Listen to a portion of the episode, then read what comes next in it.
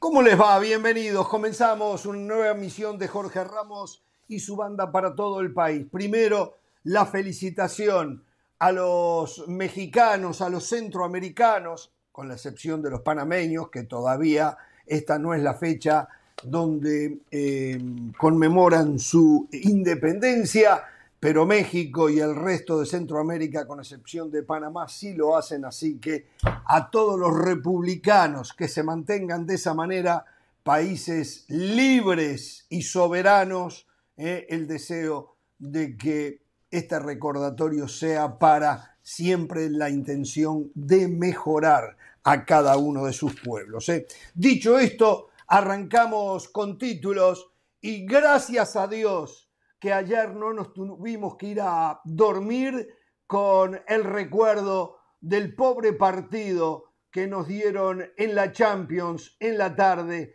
en el triunfo del el Real Madrid. Por otra parte, anoche un partidazo, por eso lo decíamos, vamos a hablar del 3 a 3 del América frente a Santos Laguna. Manchester United ganó en la UEFA Europa League un gol de Cristiano Ronaldo con la especialidad de la casa. La hegemonía se mantiene.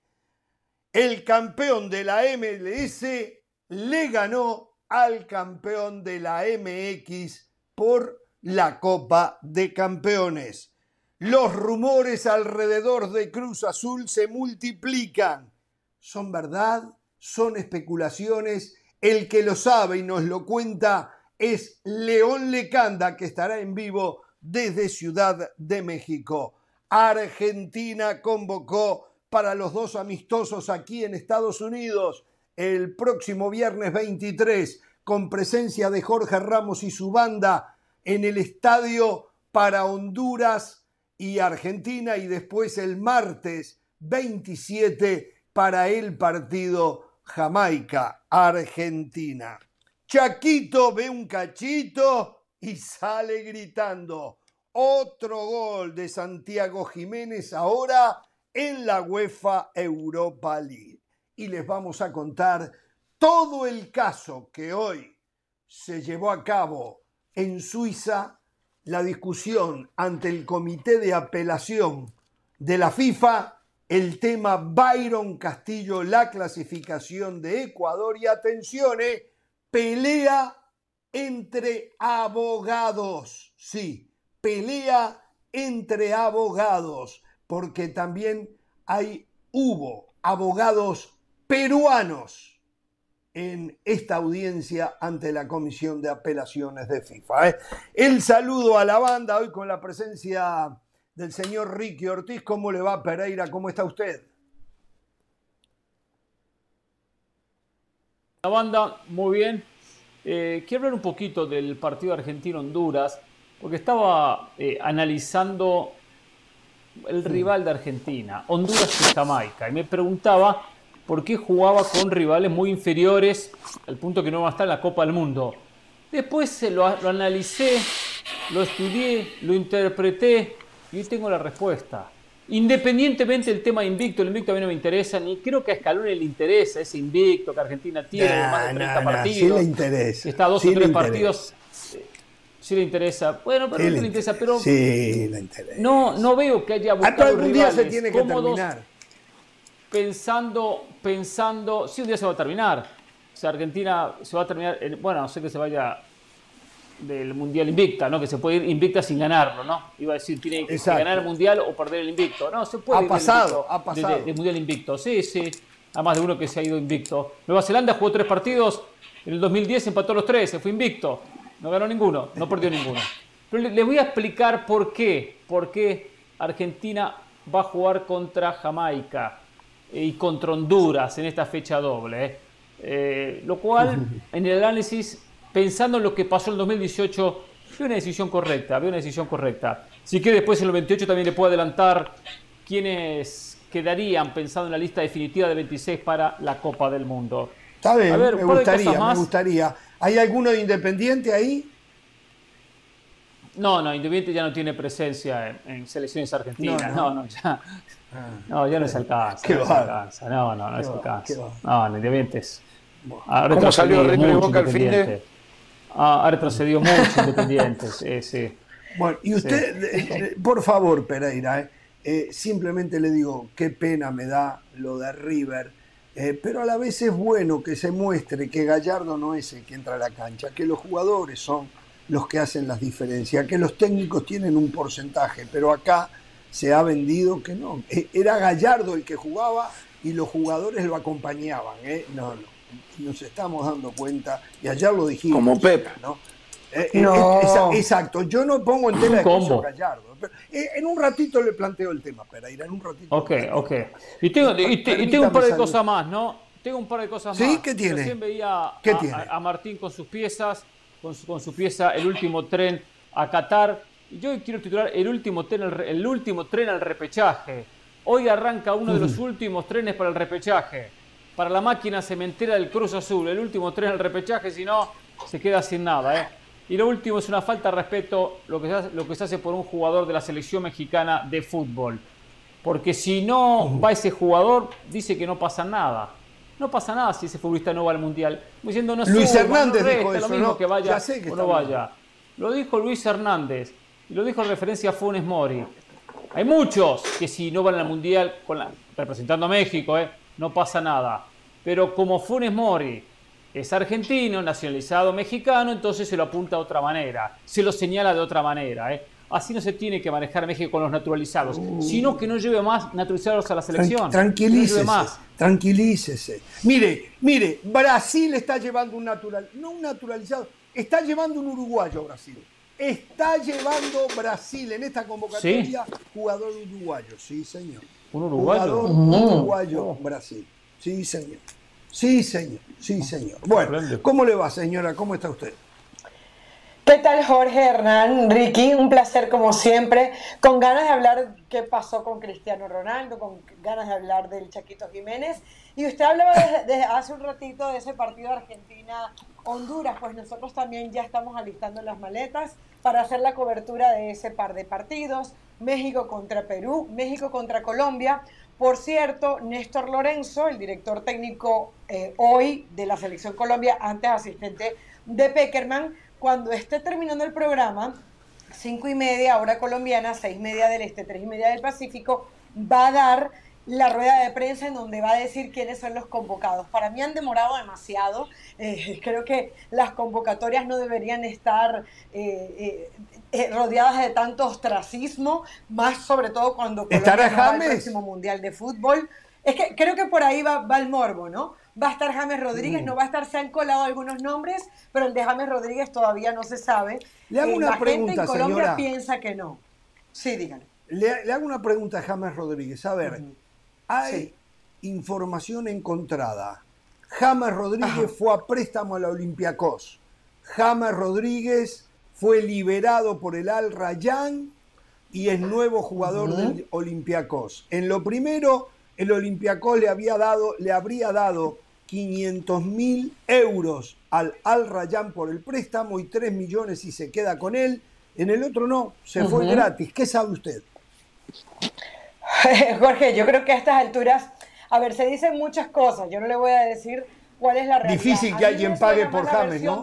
Más la versión de gratis. Recordemos los números que se manejaron desde el Real Madrid y luego salieron a decir eh, a anteriores eh, eh, dueños de James donde dijeron nosotros no recibimos absolutamente nada.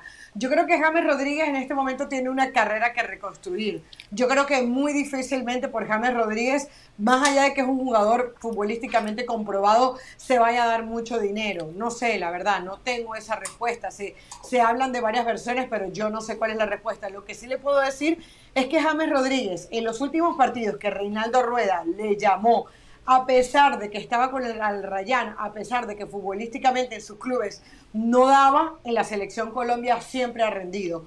Antes, en su mejor momento, e incluso ahora, en los últimos meses. Así que el fútbol sigue en James. Ahora, que él pues le ponga la seriedad que le tiene que poner en su día de día es otra cosa. Señor Ricky Ortiz, ¿cómo le va? ¿Está más tranquilo, más contento ahora? Eh, porque cómo les costó, eh, finalmente hicieron dos goles, pero cómo les costó, eh, frente a un rival de tono menor, eh, qué bárbaro. Eh. ¿Estás jugando Independiente? ¿Qué tal, Jorge?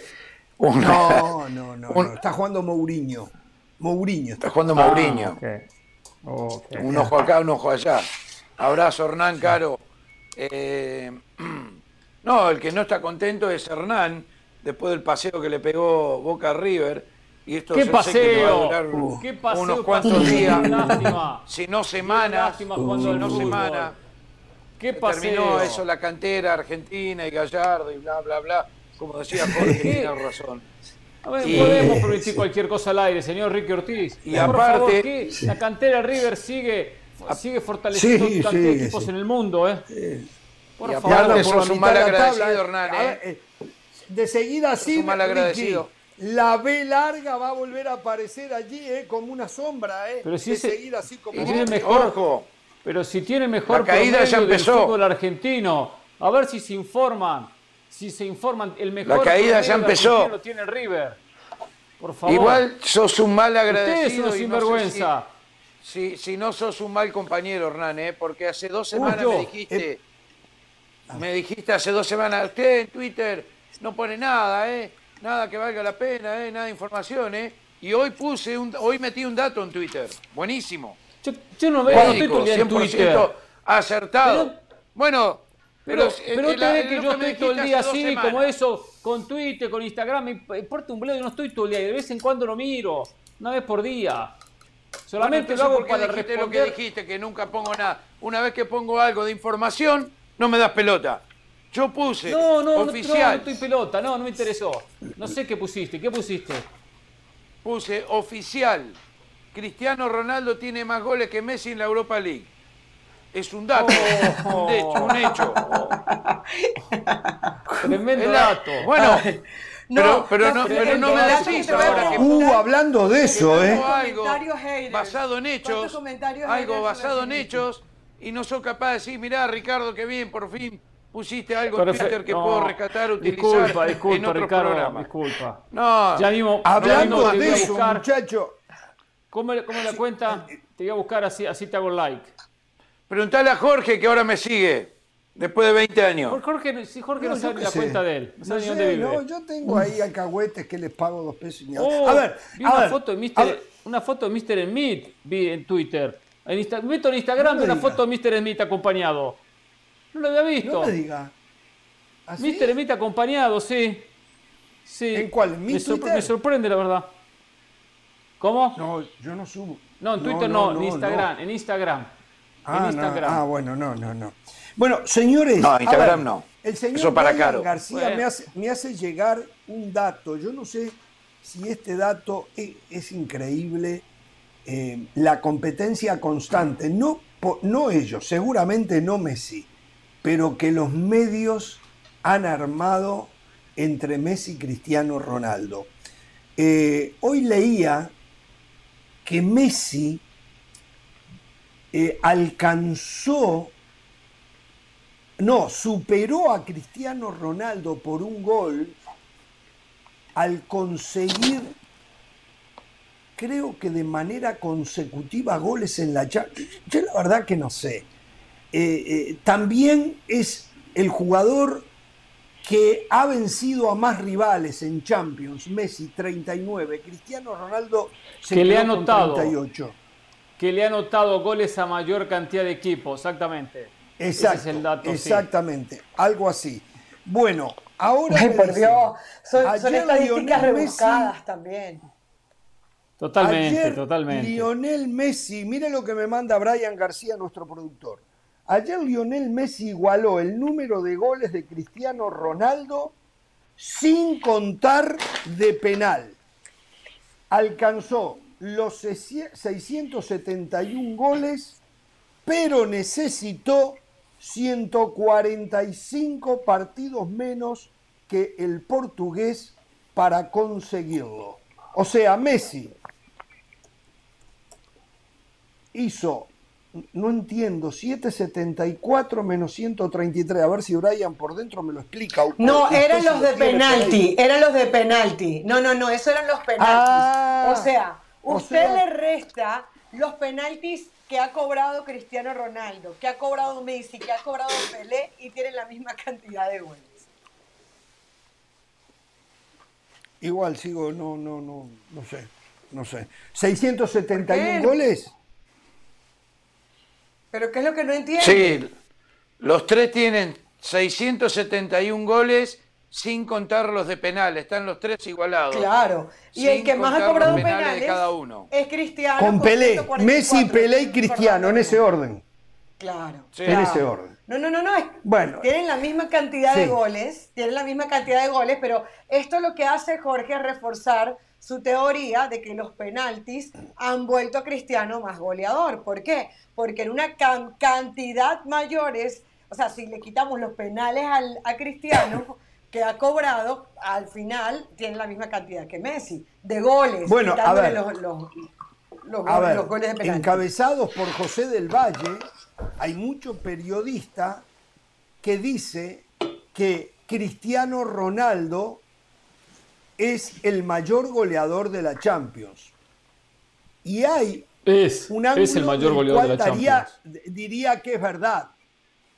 Pero hay otro Claro. ángulo que me parece que es el que se ajusta más a la realidad, que no. O sea, en volumen, Cristiano Ronaldo ha hecho más goles que Messi. No sé si son 30 y pico de más goles o algo así en Champions que Messi, pero con muchos más 15, partidos que 14. Messi. 14 qué partidos? 14 goles más pero que ¿qué Messi. cuenta? 14 Ah, goles 14. más, pero muchísimos Per- permítame, partidos más. Pereira, permítame. No, no le Pero permito, si no, marcamos la efectividad, Messi tiene mayor efectividad que Cristiano Ronaldo. El promedio de gol por partido de Messi es más alto que el de Cristiano Ronaldo. Yo lo que le digo a Está Messi y a. Cristiano Ronaldo, no a Messi y a Cristiano, a los cosa. Messi lovers y a los Cristiano lovers, no se preocupen más, muchachos. Dentro de muy poquito, 3, 4 años, no van ni a figurar si Erling Haaland sigue de la manera que va. Pero ni figurar. Hoy estaba viendo, hoy, hoy, hoy se puso a trabajar Brian García más que de costumbre, los números de Haaland. Lleva en el City 13 goles en 8 partidos. 13 goles en 8 partidos. En el Oh, se Dortmund pasó trabajando. había hecho 86 goles en, che- en 89 partidos. Y en Champions ya lleva 26 en 21 partidos. Si mantiene este Impresionante. promedio, ni existen Messi y Cristiano Ronaldo. Ni van a Buah. existir.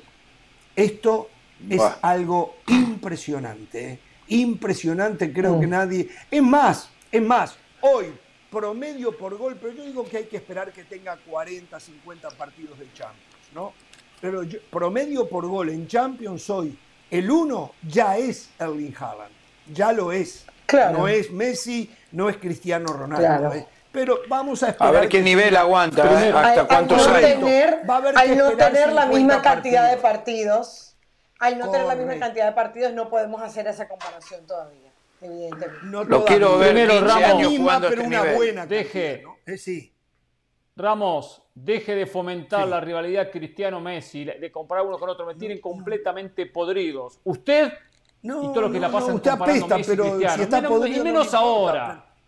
Me tiene podrido, Ah, cansado. esta- esta perdieron un partido penales, con menos, Boca, no te. Restamos, Pero yo empezaba diciendo- llevamos. Terminemos, terminemos. Bueno, a mí Y- la y producción me dice que, de qué Haaland. tengo que hablar y me mandó esto la producción. No importa, ¿Qué un que bledo, pero que usted- me quede sin ah, chamba, después de que me quede sin 50 trabajo. años, después van, van 50 a Human años en el Resources. periodismo. No, pero van a ¿Qué Human Claro, de Jorge. 80 años en el periodismo no puede Sí. usted decir, no, mi tema es este. Ya no me importa lo de Claro, Cristiano, Jorge. quién hizo uno, quién hizo el otro. Y es otra cosa de no tengo Haaland. esa fuerza, Haaland muy no tengo posiblemente, muy posiblemente Haaland, por, de la manera que va, supera a todos. En goles, en goles. pero no en fútbol. En fútbol no va a superar a Messi. Ah, no, En fútbol- condiciones no, en técnicas fútbol a nunca Messi va a no lo superar a Messi. por- lo va a por superar No, en y, lo que goles. siempre decimos. Ricky En quiere decir algo de hoy, ¿eh? Sí, pero yo también No, estaba no, esperando, no. ¿eh? Yo también estaba esperando para hablar.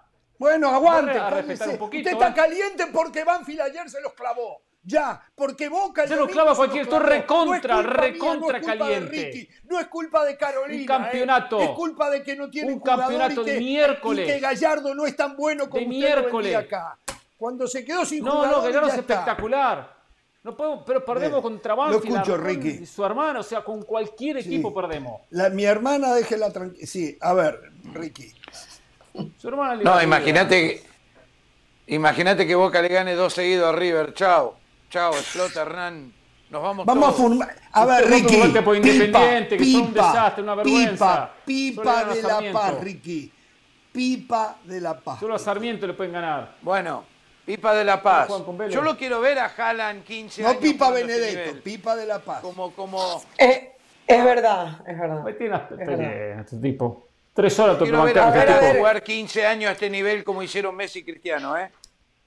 Totalmente. Ah, sí. Es un buen punto. Vamos a ver. buen punto Vamos porque- a ver. Porque muchos de Ahora esos todo muy lindo. Estos, estos dos lo consiguieron por el tiempo que se han mantenido en el nivel. Pero, a ver, no se sabe qué pasa con Haaland de aquí a cinco años. Y no hablemos solamente de lesión. El jugador hoy se aburre. Hoy Neymar, que estaba dispuesto supuestamente a ocupar ese puesto, Neymar ha dicho que ha pensado en retirarse del fútbol. Mientras Cristiano quiere No, más, pero mientras. Messi quiere una Copa del Mundo. No, pero es que es una realidad, eh, Hernán. No, es una realidad. Hoy el plata. futbolista, hoy eso, el futbolista eso, ¿sabe se por qué se cansa quieren a retirar? de Porque a los cinco sociales. años no precisan más nada. Están multimillonarios por pagarle Pero- tanta plata. Neymar siempre tuvo este comportamiento y Neymar, como le pasa al futbolista brasileño, le gusta mucho la fiesta, la joda, la música, el Ah, trago, no a todos. ¿verdad? Y no prioriza el deporte, eh, como a muchos, no a todos, no dije a todos, dije como a muchos. Haaland Bueno. viene de Noruega, otra idiosincrasia, otra mentalidad. Haaland va a seguir haciendo El goles y goles y goles. Lo que no va a poder Bueno, recién hablábamos de los goles sin penales de Cristiano Ronaldo. Bueno, hoy Cristiano Ronaldo, como lo suponíamos, no estaba Rashford, eh, fue titular en el Manchester United y con la especialidad de la casa de penal volvió al gol. Eh, decía Ten Hag, eh, que se sabe, se conoce lo infalible que es desde el punto penal Cristiano Ronaldo y que este gol le va a venir muy bien. Eh, ganó, ganó al Sheriff 2 a 0 el Manchester United en Moldovia, eh, un Manchester United que todavía está muy lejos, un Cristiano Ronaldo que quiso, eh, que se esforzó, pero eh, el nivel futbolístico está lejos eh, de un Muy nivel bajo. que uno pretende de Cristiano Ronaldo. Es cierto que es como consecuencia también de la poca actividad que ha tenido. Seguramente Claro. si consigue jugar más minutos va a comenzar a aparecer una mejor versión de Cristiano Ronaldo. No estamos esperando que aparezca la mejor versión que hemos visto a lo largo de su historia de un fenómeno como él. Pero hay que decir la verdad, ha tenido muy pocos minutos. Hoy por lo menos se esforzó, la pidió, la buscó, corrió, defendió. O sea, el esfuerzo físico mientras se le permitió lo hizo. Y cuando apareció el penal, pum, y adentro, a guardar. ¿eh? Eh, en línea general es lo que vi. ¿eh? Y tuvo ¿qué chances. Y tuvo Sí, chances, sí. Cristiano. Tuvo Definió mal. remates, una buena jugada por izquierda que se la dan. Él le pega así de cara interna fuerte y la tira por arriba. Tuvo algunas posibilidades que, que no, no, no tuvo la puntería eh, que nos mostró en algún momento Cristiano Ronaldo. ¿Verdad? Le falta ese timing, le falta ese, esa, ese rodaje que tiene tener un futbolista mucho más a su edad. Le pesa, le pesa. Eh, una pelota aérea que salta y no llega a saltar bien, no llega a conectar bien eh, en un centro. Él quería marcar su gol, quería anotar como siempre, eh, pero bueno, termina anotando de penal. Que el penal no le pega tan bien como nos tiene acostumbrado, porque él siempre le pega al costado. Le pegó al medio. con potencia, pero al medio. Al medio, Sí. un sector Si se peligroso quedaba cuando los quedan- se quedan parados. Exacto, exacto. Pero bueno, eh, igual el mensaje de Eric Ten Hag es muy, muy clarito. ¿eh? Eh, para la Europa League pongo suplente, voy alternando, entre ellos Cristiano. Para la Premier me guardo lo más importante, los mejores. De acuerdo, de acuerdo. A ver, Cristiano va a ser titular en todos los partidos de UEFA Europa League, ya lo demostró el fin de semana, el, la semana pasada, ahora otra vez. Lo vi un poquito mejor que contra la Real Sociedad, pero también hay que ver el rival al que se estaba enfrentando. La Real Sociedad tenía mejores recursos que el Manchester United. También lo vi un poco mejor rodeado con Bruno Fernández. Hoy le puso a Anthony, que lo había utilizado ante la Real Sociedad, a Bruno Fernández y a Sancho.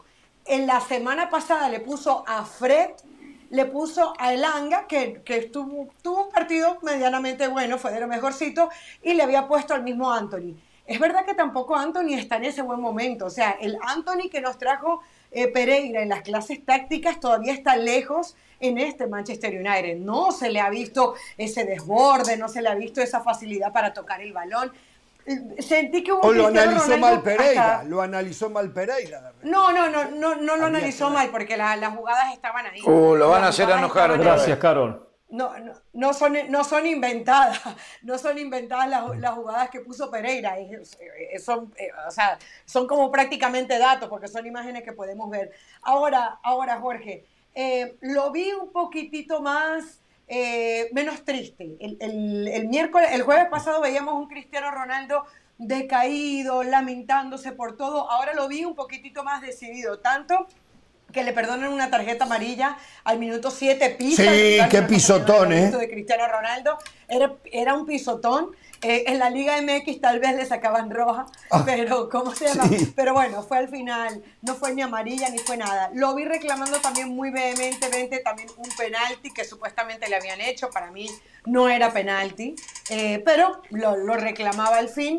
Y bueno, no hay duda de que él es el, el encargado de cobrar los penaltis. Sí lo vi sonriente al momento del penal. Cristiano necesitaba esto, necesitaba marcar un gol aunque fuera de penalti, sacarse eso de arriba y ver qué terminaba de pasar. Pero lo cierto es que este Manchester United no es la gran cosa, no juega la gran cosa y Cristiano Ronaldo evidentemente está muy lejos de su mejor versión.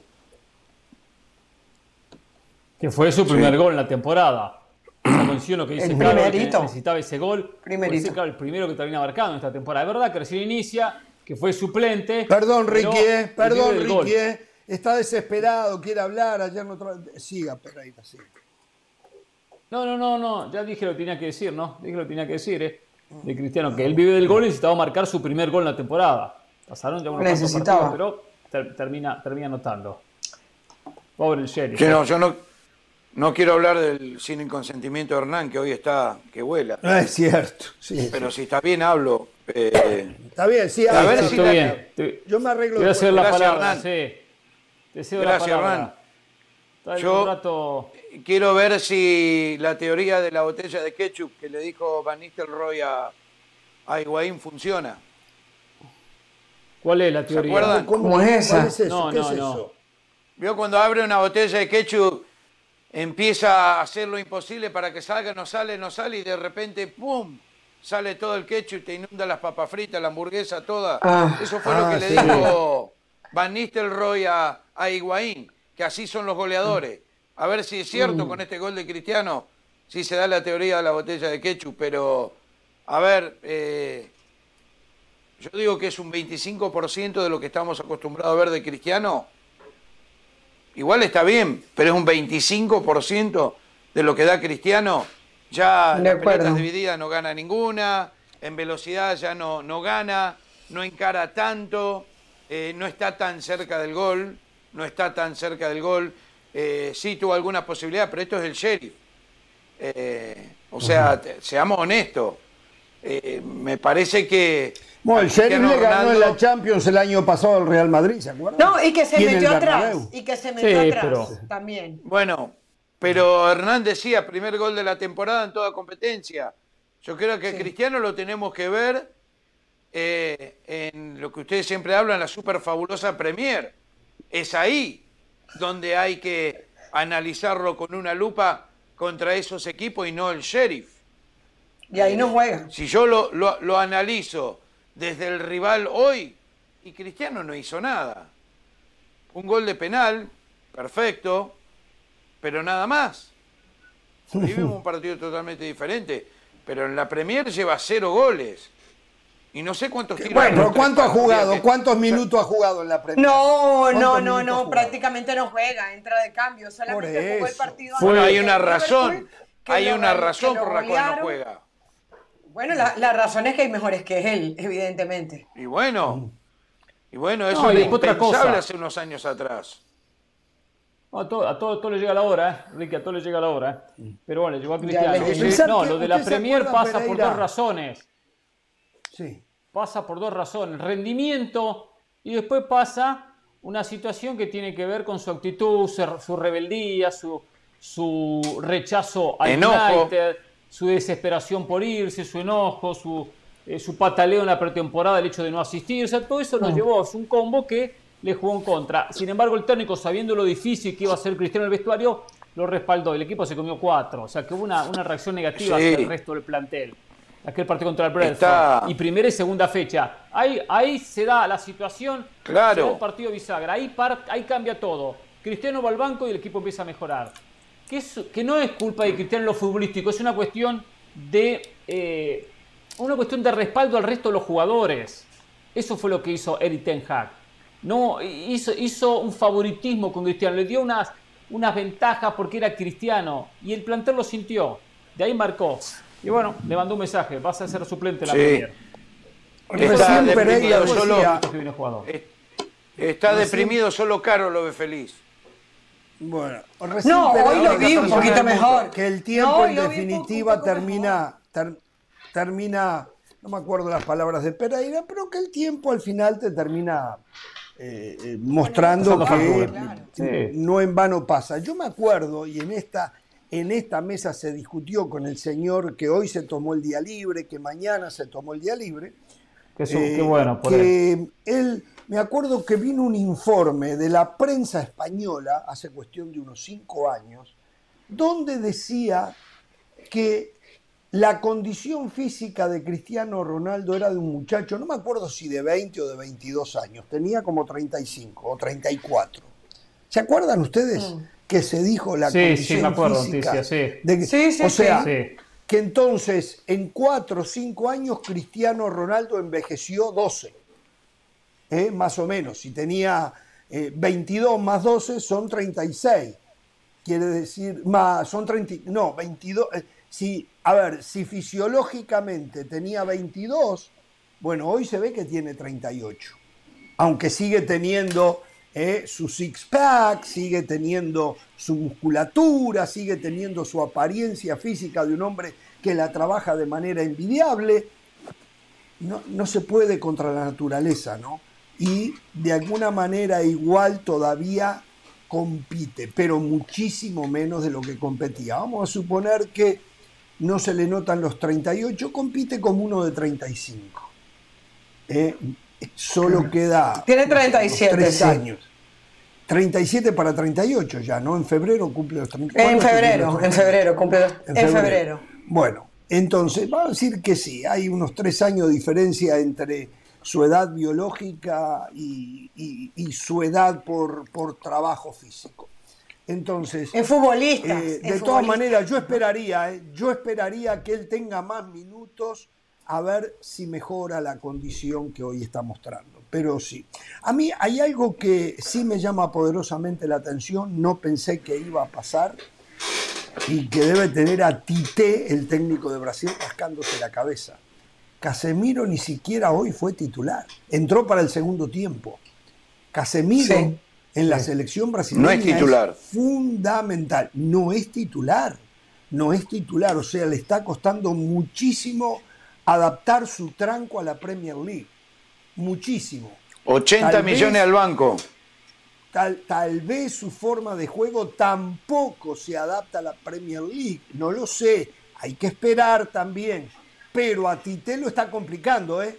Se va en la semana, se viene el Mundial y él no tiene la continuidad necesaria para rendir al nivel que sabemos que Casemiro pueda rendir.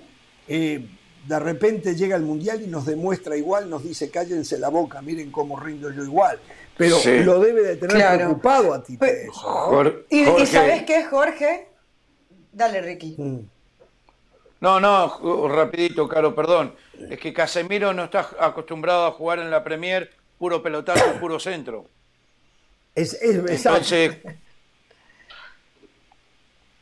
puro pelotazo, puro centro, centro, centro. Cállese, cállese, cállese. Claro. Así es la Premier. Sí, la Jorge, escucho, Y por eso le estoy contando tiene Por Dios, ¿qué va a ser así la Premier? Sí, mire, así juegan los equipos de Guardiola, de Klopp, de Tuchel hasta que está. Por, por Dios, de- de- el Arsenal hoy, qué bien que juega el fútbol. Lo- la escucho, señora, la escucho. No, creo que, yo creo que tiene que ver también, porque Ten Hag no está ahora ni para hacer favores, ni para ser el líder tranquilo que es claro. Ancelotti, ni para dar minutos. No, Ten Hag está ahorita para convencer y agarrar el buen momento que está viviendo el Manchester United desde el día que le ganó al Liverpool. Entonces, de cuando le ganan al Liverpool, ese partido fue bisagra para el Manchester United. ¿Qué iba a hacer él? Dejar sentados a los que estaban sentados, que era Maguire, que era Cristiano.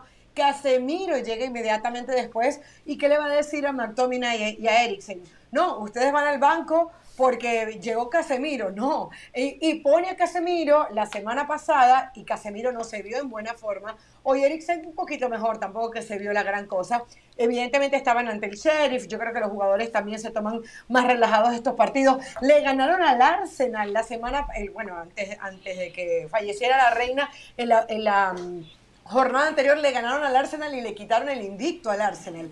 Entonces yo digo, cuando ya tú tienes un equipo que, que te está funcionando, que está ganando, que no ganabas absolutamente nada, no lo vas a tocar aunque llegue Messi, aunque llegue Casemiro, aunque esté Cristiano Ronaldo pegando gritos porque él quiere goles. No, ahorita Ten Hag tiene que proteger su chamba y la única manera que lo puede hacer es ganando partidos. Muy bien, en un ratito vamos a la ponernos al siesta día con los ¿ah? resultados de la UEFA Europa League. ¿eh? Perdón, Pereira, ¿qué decía? Todo, no vamos a todos los resultados, porque muchos equipos generalmente ni- no los conocen ni, ni sus hinchas. Sí, Tite está muy tranquilo, eh. está, está tranquilo tomando, tomándose una caipirinha, no tiene ningún inconveniente. Porque primero, Se, se eh, llevó un uruguayo profesional ¿eh? Casemiro, juega, juega, eh, no será titular, pero juega, entrena. La, la Premier, junto a la Copa de la Liga, junto a la FA, junto a la, a la Europa League, son cuatro competencias. Entonces, Casemiro está bien, no jugará la cantidad de minutos que venía jugando, pero va, termina jugando. Termina jugando minutos, termina Mm. teni- teniendo rodaje. No es que llega sin rodaje al Mundial. Por Eso Tite no tiene Pero no es titular. No importa, pero No. juega y va a jugar y, y juega algunos minutos y entrena cada fin de semana, entrena durante la semana. Yo, creo que sí que importa. Pero esos jugadores tienen tanta categoría y jerarquía que de repente categoría? igual disimulan esa falta de rodaje. Yo Eh, digo, si es Mourinho está así, ganando 3 a 0. ¿Cómo? Goleando. Mourinho está ganando buscando. 3 a 0. Ah, sí, gana Wow. Mourinho, Ganando, no ganan los jugadores, gana Mourinho. ¿eh? ¿A, a, a quién le ganan? Al HJK. Al No Helsinki. Al Helsinki de la Europa League.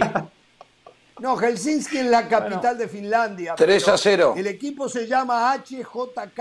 Quiero que usted me diga, usted que se prepara mucho, que me diga qué quiere decir HJK. Helsinki. Helsinki. Helsinki F- eh, Junior JK, Club. Se escribe FK. con K Club. Exacto. Helsinki Junior. Estuvo ah. buena, estuvo, estuvo buena. En vez de Boca Junior, Helsinki Junior. ¿Eh? Claro. Que si le juegan al. River, le ganan. Más o menos. Por Bueno, cierto, habla- hablando de eh, decir algo, no tiene nada que ver sí. con esto, pero eh, quiero decir algo de- de- de- de- del partido de la Europa League y esto, después vamos a dar resultados. En el Olímpico en Roma, justo estaba viendo el comienzo del partido, 60.000 personas. Nosotros, nosotros, por supuesto, que la gente no, no consume la UEFA Europa League. Digo nuestra gente, nosotros muy poco, conocer la presencia de un United, o de repente de la Roma, de algún Por- par de equipos exacto. importantes. Pero son torneos, Barcelona. son torneos eh, Barcelona el año pasado, exactamente, menos la Conference League, que es el tercer torneo en importancia. Pero sin embargo son torneos productivos en Europa, porque la Roma mete 60.000 personas para jugar contra el Helsinki. Para plata Entonces, es bueno. Sí, Para sí. plata es bueno. Está bien, digo, da, da su premio económico, da su premio económico por pasar de ronda, buena recaudación, entonces eh, da una clasificación a Champions porque el campeón se mete en Champions en caso que no pueda clasificar a través de su liga. Digo, son torneos que, que, que defiendo, son positivos, que suman en el fútbol. Y los equipos que no pueden competir en Champions porque no se alcanza el presupuesto, el plantel, compiten en Europa League. lo cual me parece es bueno. Usted imagínese un Danubio en Europa. Jugaría la Europa League, jugaría la. No, no, le alcanzaría para Europa League. Jugaría es nuestra Copa Sudamericana. Es nuestra Copa Sudamericana. Claro. Estamos clasificando a la Sudamericana por ahora, por ahora. Sí, en el último lugar, ¿eh? En el último lugar están, ¿eh? mire, cómo lo sabe todo. Está deseando que quedemos afuera para venir a enrostrármelo. Y ustedes también. No, soy un tipo. Soy un tipo informado, ¿eh? Aparte tengo una, tengo una capacidad acá, mire, le voy a decir, está octavo con 45, ¿eh? Félix tiene 42 que está fuera ¿eh? de la Sudamericana. Defensor Sporting 48, Maldonado 49 y Peñarol Van cuatro a la, Sudamericana. Las cuatro, primeros los cuatro, primeros Libertadores, las cuatro segundas. Nacional, Liverpool, Boston River y River a la Libertadores. Hoy, claro, hoy. Correcto. Sí, yo, siempre miro todo, ¿eh? Yo miro cómo sale Danubio, cómo está la tabla, cómo están los equipos. Yo, miro, miro Independiente. Ojo a Independiente. No sé si el hincha que está ahí, y no lo voy a exponer. ¿eh? Está por desaparecer. No sé si sabe que juega Independiente hoy. No sé si sabe. Sí, con Vélez. Juega con, Vélez, por la Copa, Argentina. Perfecto. Gracias. Perfecto. Bueno, señores, en un ratito tenemos que meternos en el partidazo de anoche el empate. ya sabes que Junior va a la final de la Copa Colombia. Voy a contar lo que sabemos que ocurrió hoy en la Comisión de Apelaciones de la FIFA con el tema Byron Castillo y la clasificación al Mundial. Recuerden que el próximo lunes regresamos a ESPN Deportes ya como la previa de la cobertura al Mundial en Qatar, donde estaremos, que ha decidido la empresa en la cabeza de Mr. Smith eh, a regresarnos a ESPN Deportes por dos horas eh, comenzando a la hora de siempre, 4 de la tarde, eh, y terminado el programa de dos horas en ESPN Deportes, va la repetición en ESPN Plus. O sea que no hay forma que usted se pueda perder el programa. Y lógicamente en las plataformas, plataformas de audio también nos podrá seguir escuchando. ¿eh? Bueno, señores, vamos a hacer una pausa. ¿Qué les parece? y nos metemos en quería, comentar algo, quería comentar algo después de Argentina-Honduras. Quiero, comentar algo de Argentina Honduras después cuando me lo permita. Está bien, permito. se lo, permito. Al volver vamos con eso, ¿eh? Ok, se están, vamos con eso. se están acabando las entradas, me están diciendo con Argentina-Honduras. ¿eh? Se están yendo rapidísimo. ¿eh? Yo pienso que va a haber estadio repleto ¿eh? para ver Argentina frente a Honduras. A mucha gente. Para Messi, sigue El nuevo proceso Catracho Messi es el penúltimo partido de Messi en los Estados Unidos, seguramente vistiendo la camiseta argentina, porque se supone que después del Mundial Messi no continuaría. Eso, digo, es una especulación, ¿eh? No es que estamos diciendo Messi no sigue. Parecería que no seguiría, sí. Ayer veía en la cuenta de Instagram de ESPN Deportes un, papá que le regala a un niño las barajitas del mundial. Eh, ustedes le dicen de otra manera. Las figuritas. sí, las figuritas. Las figuritas le dicen ustedes. Sí, y entonces el niño tenía su camisa de la AFA, evidentemente argentino, abre el sobrecito y le sale Messi. Ese niño lloró con un sentimiento. Eh, eh, es decir, mm. estamos realmente uno, ve las actitudes que hay todavía hacia un Messi, hacia un Cristiano Ronaldo. Por eso decíamos, ya, paremos de comparar, porque es que la gente los ha disfrutado. Que lo disfruten a los dos, que los disfruten han generado, Han generado otras cosas. el niño, a, mí, a mí la verdad... Es que es una locura compararlos. El niño, cómo lloraba solamente porque le había salido la, figurita de, de Messi. Bueno, ese es el Messi que llena los estadios en un partido Argentina-Honduras amistoso. ¿Vieron? ¿Vieron lo que pasó cuando entraba el PSG en la cancha? Capaz que lo comentaban ayer, que yo no estuve en la banda contra el Maccabi No, no, no lo vi yo. Están los niños, veo que cada jugador entra con un niño. Y están el equipo alistado, el equipo en línea, y uno de los últimos que entra es Messi. Están todos los niños eh, al lado del futbolista que les tocó casualmente acompañar. Pero cuando ven que entra Messi, Salen todos corriendo a abrazarlo, Se sorprendidos los niños, porque estaba Messi, súper contentos, y todos a abrazarlo a Messi, eh, agarrarlo porque ah. estaba justo pisando el campo de juego en Israel. Claro, niños que lo venían viendo por televisión y que nunca habían tenido la oportunidad de tenerlos ahí, ahí a, centímetros al lado. Eh, teniendo el resto de las figuras, el conjunto del PSG. Después Mbappé abraza a alguno también, como diciendo, bueno, también yo también me quieren abrazar a mí, más que él, él buscaba algún niño, ¿no? Existe. Pero no atrajo lo que atrajo a Messi de ninguna manera. Seguramente Sí, igual- Mbappé Haaland va a ser la próxima competencia una vez que termine de apagarse eh, Messi Cristiano Ronaldo, ¿eh? A nivel mundial Mbappé Haaland va a ser la próxima competencia y se dan casos similares. No iguales, No pero posición. similares. Haaland, un goleador empedernido, equivalente a Cristiano Ronaldo. Mbappé, más jugador, pero también hace goles, porque es delantero. Messi no es delantero, Messi es un volante ofensivo que hace tantos goles como hacen los mejores delanteros del mundo. Pero yo siempre digo, a Messi está muy mal aquel que lo mide por los goles. Es más, nosotros lo medimos por los goles. La producción hace un ratito me manda eh, los goles de Messi, los goles de Cristiano. Los Que ha jugado de falso son un nueve valor- en su mejor época también, ¿no? agregado a lo que es Messi. A, a- a Cristiano Sí, hay que medirlo por los goles, a Messi hay que medirlo por su fútbol, que Claro. le agrega tantos goles como Cristiano. ¿no? Esa, esa es la verdad, ¿no? Pero Por bueno, eso, vamos a la pausa. La comparación, Sí. eh, Cristiano Messi, que tanto hablan, que Hernán se enojó al principio, que ya está enojado, que ya. Eh, no tiene cansado, más, sí. Sí, Él vive enojado. Y bueno, acuérdese lo que pasó anoche, lo que pasó el domingo anterior. Y caro que disfrutemos, que el cara. La verdad, la verdad, es que nunca se tendrían que haber comparado.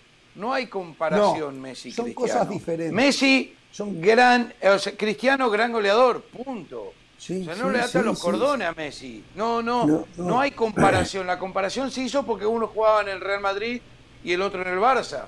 Mire, Pero- yo le voy a explicar. Yo le voy a explicar. Bueno. La comparación la armamos y de repente nosotros mismos, la prensa. Muchos, nosotros siguiendo eh, lo que marcaban desde Europa, debo de admitirlo. Esto es como cuando se arman los clásicos, desde el siglo XVIII. Así se han armado los clásicos. Así, a través de la prensa, se comienza a generar esa rivalidad que a veces llega a odio, y así es como se arman los clásicos. Bueno, así es como se armó esto de Messi Cristiano Ronaldo, ¿no? Nosotros mismos Pero no fue tan planificado, fue orgánico. Yo recuerdo un sábado marcaba uno dos goles, el domingo el otro marcaba tres. O sea, sí es verdad. No, y las redes sociales era- también, Caro. Las redes Eh, no, sociales.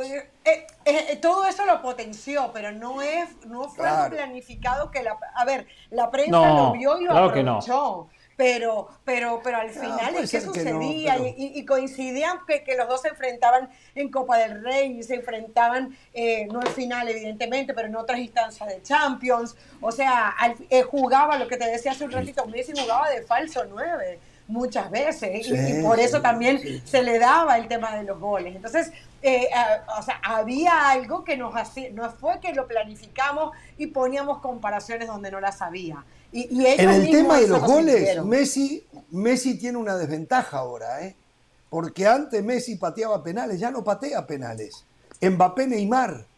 Messi a la gente- ahora tiene que hacer gol, tiene que hacer goles, goles, ¿eh? Porque ya no patea penales. Pero terminemos de comparar, ya se terminó la comparación. Señores, terminó Ramos la de hablar. usted es el primero. Tenemos que hablar de no América quiero Santos Laguna, una tenemos cosa que hablar corta. esta noche de Cruz Azul, tenemos la- que hablar de Argentina. Una cosa Honduras. corta. Sí. A la gente, Como todo lo a la suyo, gente le encantaba la comparación.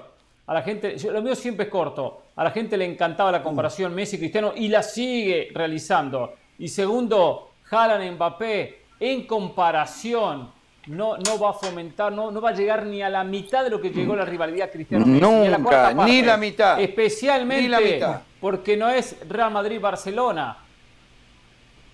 Eso es verdad. No si Cristiano se quedaba en el Manchester United, no Es cierto. jugaba en el Real Madrid, no se comparaban. Anoche. Sí le Azteca comparaban, terminó no- con el grito de uruguayo, uruguayo. La verdad se me fin, la piel, como dicen fin. en México. Vamos a la pausa. Uruguayo.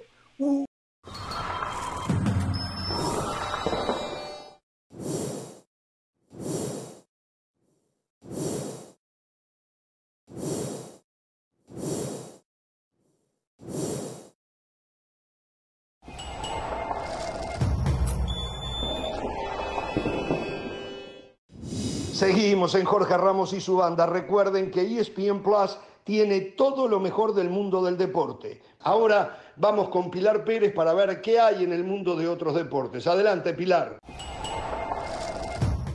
Gracias, continuamos en Jorge Ramos y su banda y es momento de hablar de los Yankees de Nueva York, quienes parecen estar saliendo de la racha negativa en la que entraron, ya sumando cuatro juegos consecutivos con victoria, incluyendo dos de la serie contra los Red Sox, a quienes este miércoles vencieron cinco carreras a tres, en donde Aaron Judge no consiguió pegar otro cuadrangular, se mantiene con los 57 que ha conectado en la temporada, solamente a cuatro vuelas cercas del récord de la Liga Americana conseguido por Roger Maris en 1961. El juez consiguió su home run número 56 el martes pasado frente al abridor Nick Pivetta en la sexta entrada y el 57 vendría en la octava ya con el relevista Garrett Whitlock en la lomita. El jardinero de los Yankees tiene 20 cuadrangulares más que cualquier otro pelotero en la gran carpa. Y los mulos de Manhattan siguen ostentando el segundo mejor récord de su liga con 87 victorias y 56 derrotas solo por detrás de los Astros de Houston, pero todavía no lo suficiente para asegurar su división de cara a la postemporada.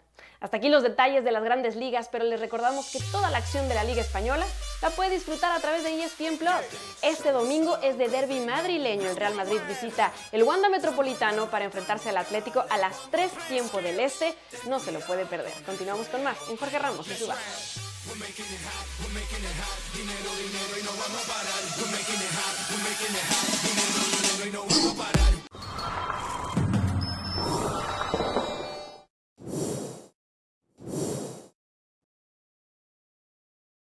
Pasión, determinación y constancia es lo que te hace campeón y mantiene tu actitud de ride or die baby.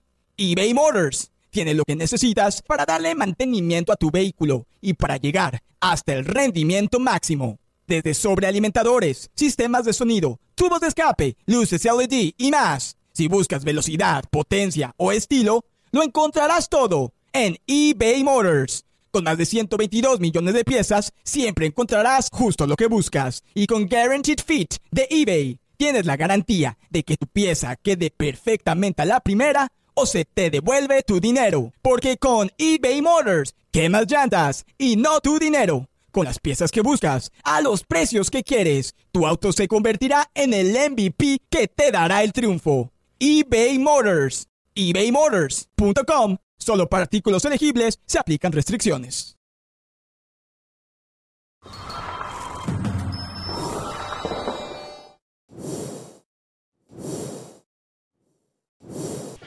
Atención, el lunes comenzamos a través de ESPN Deportes, se las reiteramos. Cobertura es la previa de lo que va a ser el Mundial lunes 4 de la tarde en vivo por ESPN Deportes de lunes a viernes. Una decisión de Mr. Smith, de la empresa eh, que nos permite a partir del lunes volver a estar para que todos tengan acceso a Jorge Ramos y su banda. Eh. 4 de la tarde hora del este, 1 de la tarde del Pacífico por dos horas. El programa se va a recortar una hora por cuestiones de programación pero va a ser con la misma intensidad, la misma manera, el mismo análisis, la misma controversia, la misma información y con los mismos integrantes. ¿eh? Así que a partir del lunes volvemos a ESPN Deportes en la previa del Mundial. La empresa decidió que hay que comenzarle a poner sentido mundialista al programa y el Mundial debe de ser para todo el pueblo latinoamericano. Por eso la empresa decidió que regresemos a deportes. ¿eh? Bueno, señores, ¿qué tenía ese asado? Eh, hablando del mundial. ¿Qué tenía ese asado? ¿Qué? El asado, el asado, porque de ahí sale todo, ¿no? Del asado. Ah, de ahí sale todo, del asado y la Ah, ¿qué pasó con ese famoso asado? Sí, sí. Ahora cuando nos invita, ¿eh? Azul, ¿eh?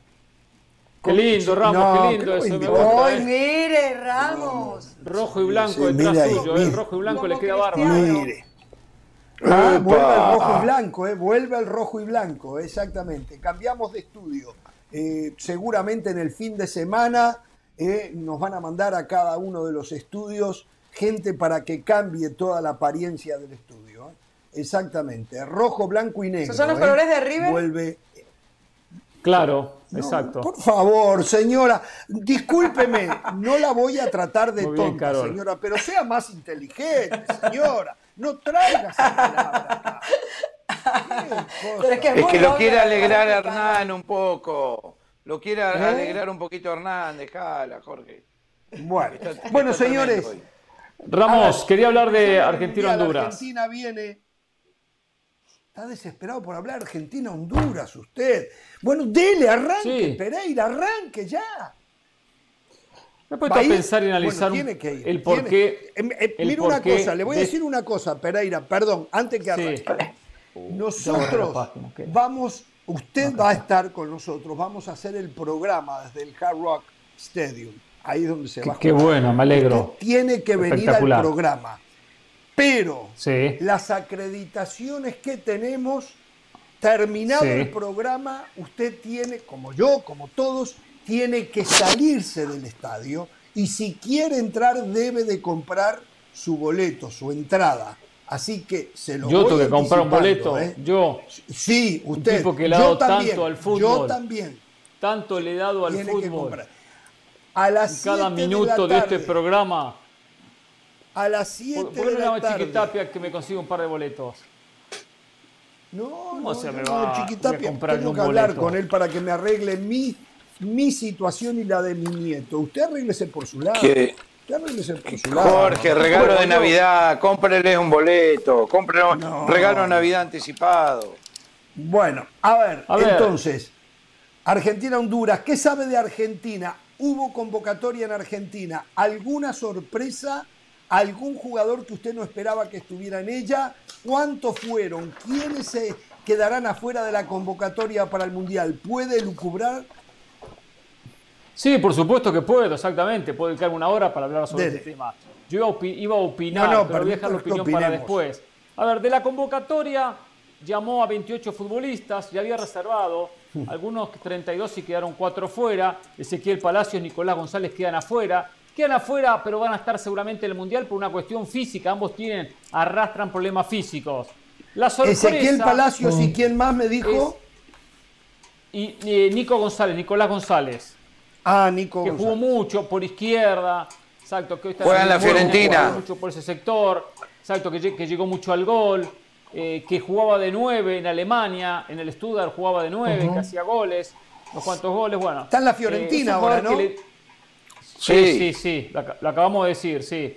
Y mm, Ah. por lo tanto, seguramente va a ser convocado, pero ¿Y tiene algún problema físico, arrastran una, una, Musso no. una, una lesión. Muso y, y Lucas Martínez Cuarta Y no Martínez Cuarta. Es un mensaje que seguramente no van a estar en el Mundial. Es de pensar eh, que no van a llegar al Mundial. Ni Martínez Cuarta ni el propio eh, Juan Muso, que sería el cuarto arquero ¿eh? de los convocados, porque ya está el resto. A ver, de la convocatoria Bajó Martínez Cuartas, ¿no? Hernán, Hernán, tú que lo veías mucho en River, bajó mucho Martínez Cuarta porque hubo un momento que se hablaba mucho de él, que estaba muy bien y como que Claro. fue bajando. Y fue parte del proceso. Lo que pasa es que, bueno, eh, un poco le costó en Italia, sumado a que el rendimiento de, el rendimiento de Pesela ha sido bueno, el de Cuti Romero era eh, indiscutido en la selección. Eh, después también él busca centrales zurdos. Entonces Lisandro Martínez es zurdo, o sea, busca tener centrales derechos y centrales zurdos. Otamendi siempre rindió. Y bueno, todo eso eh, limita ¿no? los cupos. Entonces, hoy puede ser uno de los que quede fuera del Mundial. Dentro de esta lista No de tengo, 28... veo la lista acá, no, no tengo en el radar a Facundo Medina del Lens de Francia, no lo tengo. ahí. Facundo Medina es un defensa central, es un, es un defensa central, es joven Facundo Medina y es uno de los candidatos de esta lista de 28 a quedar fuera del Mundial. Si no ser, puede ser Nehuen Pérez. Nehuen Pérez. Cualquiera de los dos podría quedar fuera del Mundial. Eh, por, ahí, por ahí seguramente va a salir uno de los que va a terminar quedando fuera. Eh, ¿dónde, dónde, dónde, ¿Dónde cree que se formó Facundo Medina? No sé si lo van a dejar afuera Sí, del Mundial, sí. seguramente en River, no tiene el suficiente conocimiento, la suficiente formación. Así es, muy bien. Formado en River, formado en River. Bueno, después de ta- Taller lo Ah, terminó vendiendo al Lens de Francia. Eh, No lo enseñaron bien. Hmm. Enzo Fernández ganó espacio y es convocado, anda muy bien el Benfica, Enzo Fernández. Muy posiblemente Enzo Fernández vaya al Julián Mundial. Álvarez La está no, rompiendo. ahora es Enzo Fernández. Bueno, es Enzo es la Fernández. actualidad. Julián Álvarez, Julián, Julián Álvarez es fijo, en ya es fijo en el Mundial. Ya se ganó un espacio en el Mundial. Eh, Enzo Fernández tiene muchas chances por su rendimiento, por su actualidad, por la rápida adaptación que tuvo en el Benfica, que es titular indiscutido. Aparte tiene unos números espectaculares. Eh, eh, un O sea que vas a hablar solo de los Mundial. jugadores de River en la selección argentina. De Independiente no hay ninguno, eso no es culpa mía, ¿eh? No es culpa mía, ¿eh? No, está bien, pero te la pasás hablando de todos los jugadores. ¿No hay otro que lo juegue en River? ¿O son todos de River? ¿Cuánto me dijiste? Almada es ¿28? Thiago Almada del Atlanta United, para así se queda contento Ricky, convocado, ex, ex Ayer, ayer jugó y su No gol, hay- Thiago Almada, para Atlanta United. Es Sí, buen sí, jugador no este haber- muchacho, ¿eh? No solamente no hay jugadores de Independiente, sino que tampoco hay ex Independiente tampoco, ¿no? Porque uno diría ex Independiente, bueno, por lo menos tampoco, ¿eh? Ni eso creo, ¿eh? Es un no, problema eso, ¿sabías, no? ¿Sabes que Sí, es un sí, gran sí. problema eso? Porque Argentina Lo 78 veo mal Argentina y entonces. Argentina 86 ganaron el Mundial y el último gol para que Argentina gane un Mundial tiene que ser de Independiente.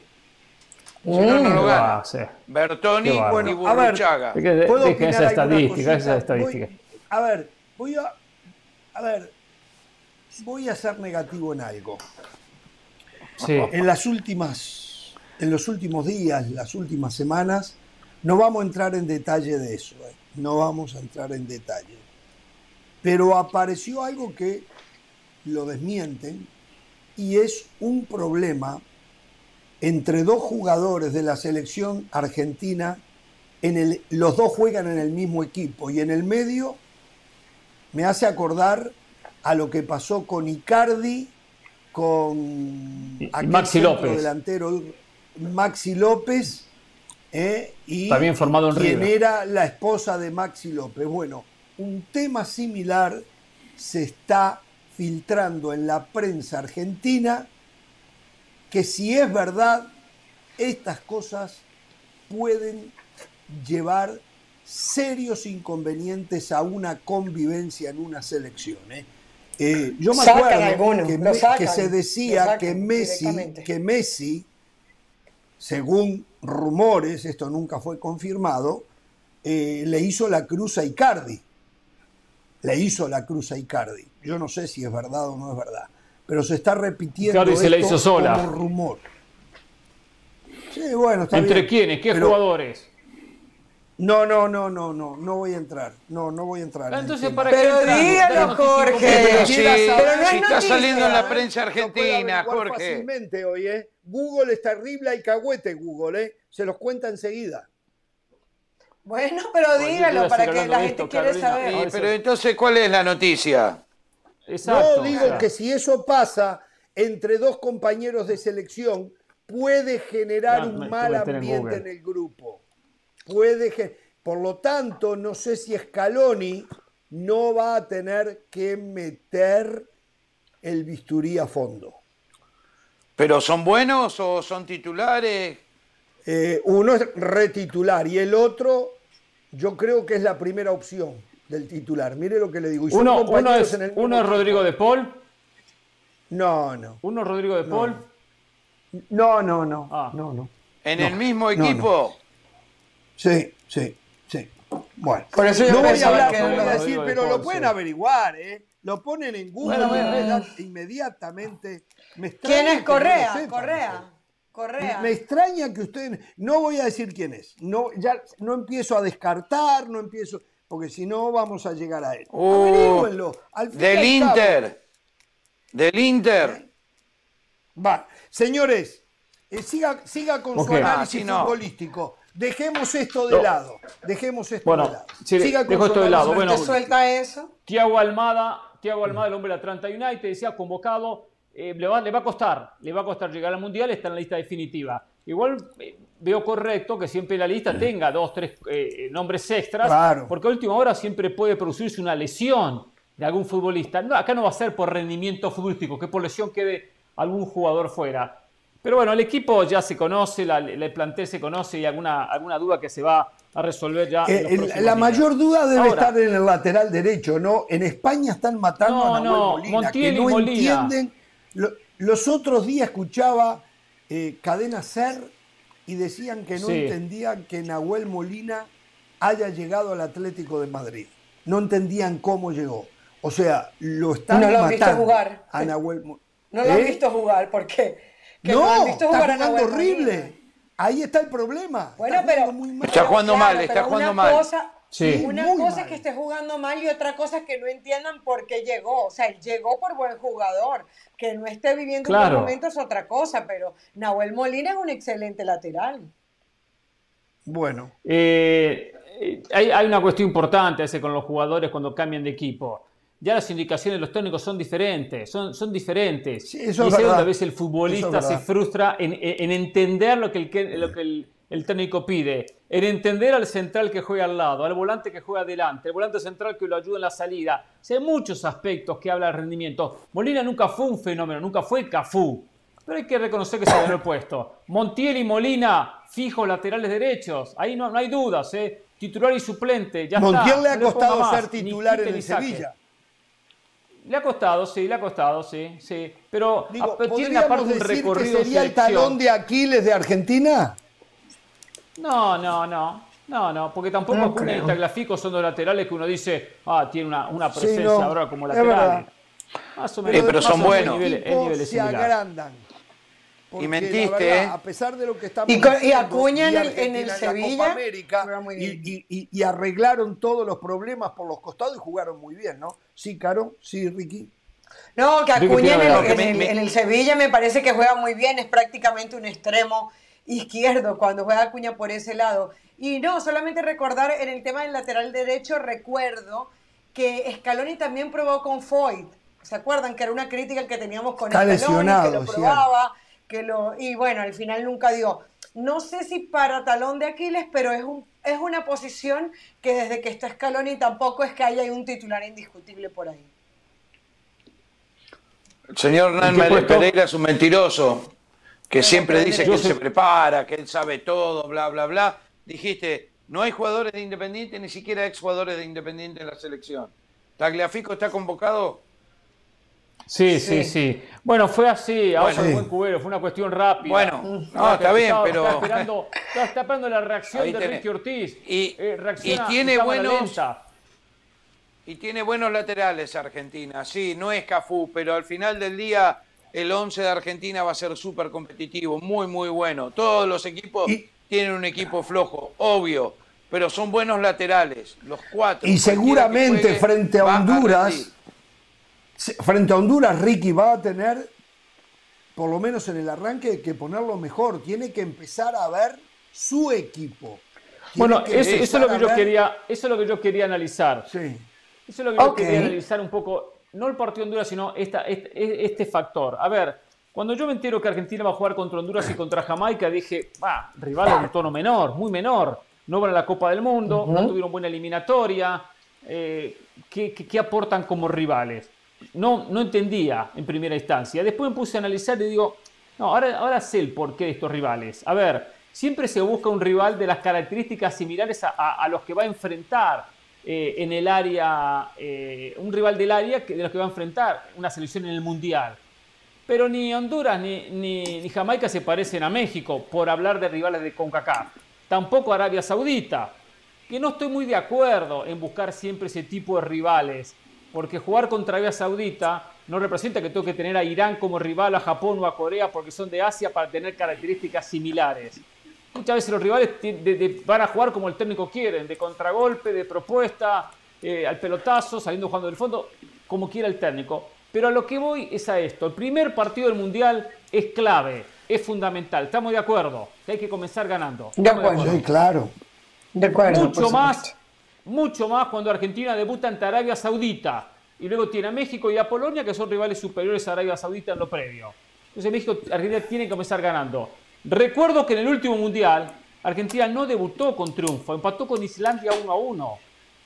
Y eso originó que el partido con Croacia lo jugó con una presión extra y sin ser menos lo pierde por 1 a 0 y después eh, el equipo se desarmó, fue una crisis y se comió tres. Y lo llevó a terminar segundo y enfrentar a Francia. Todo ese efecto vino, la, la consecuencia del primer partido, desempate con Islandia, que lo presionó en el segundo contra Croacia. Entonces, Argentina, ¿qué va a encontrar contra Arabia Saudita? Un rival que va a hacer qué? Se va a defender. Va a defender, va a poner en línea de 4, 5 volantes. La prioridad de Arabia va a ser aguantar el 0 a 0.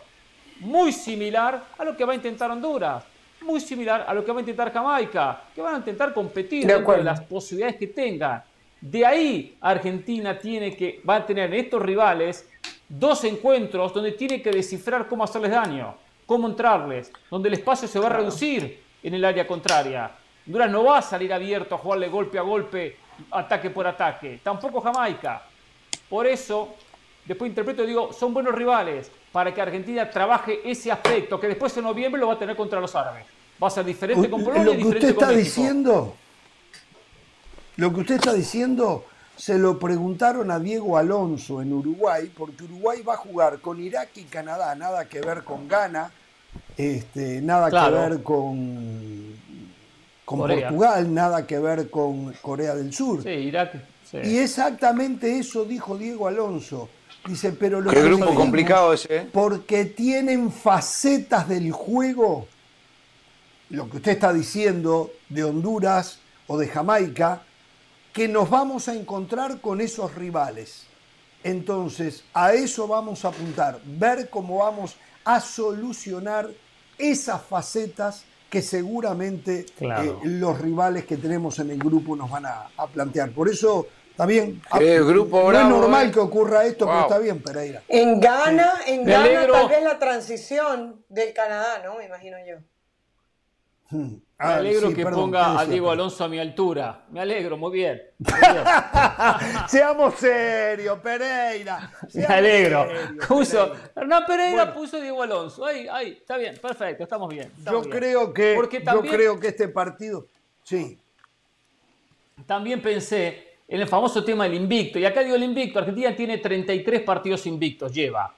El récord, el récord, y por acá está buscando recién el dato lo tiene Italia de 37. El récord mundial de 2018 2021. Y está fuera del mundial. Brasil tiene 35 y España 35. En otra, eh, estoy hablando de récord que ya se rompieron, o sea, eh, Brasil del 93 al 96 y España del 2007 al 2009. Y Argentina viene cuarto en ese récord mundial de partidos sin perder, 33. Si no pierde estos dos, suma 35, queda a dos de Italia. Pero acá, para lo que yo decía, para Scaloni lo importante no es el invicto, lo importante es el mundial. Claro que siempre va a ser bueno llegar a un invicto que sea la marca mundial de 39, 40 o el número que llegue. Pero acá lo que vamos a evaluar a Scaloni es si gana o no gana el mundial y el mundial que tenga. No la extensión de su invicto, por más que, que rompa el récord y supere a España, Brasil y a Italia. Si lo rompe, pierde Tenemos que, que investigar un poco más, la dejo, señora tenemos que investigar un poco más qué trae Honduras. La verdad que no estoy informado.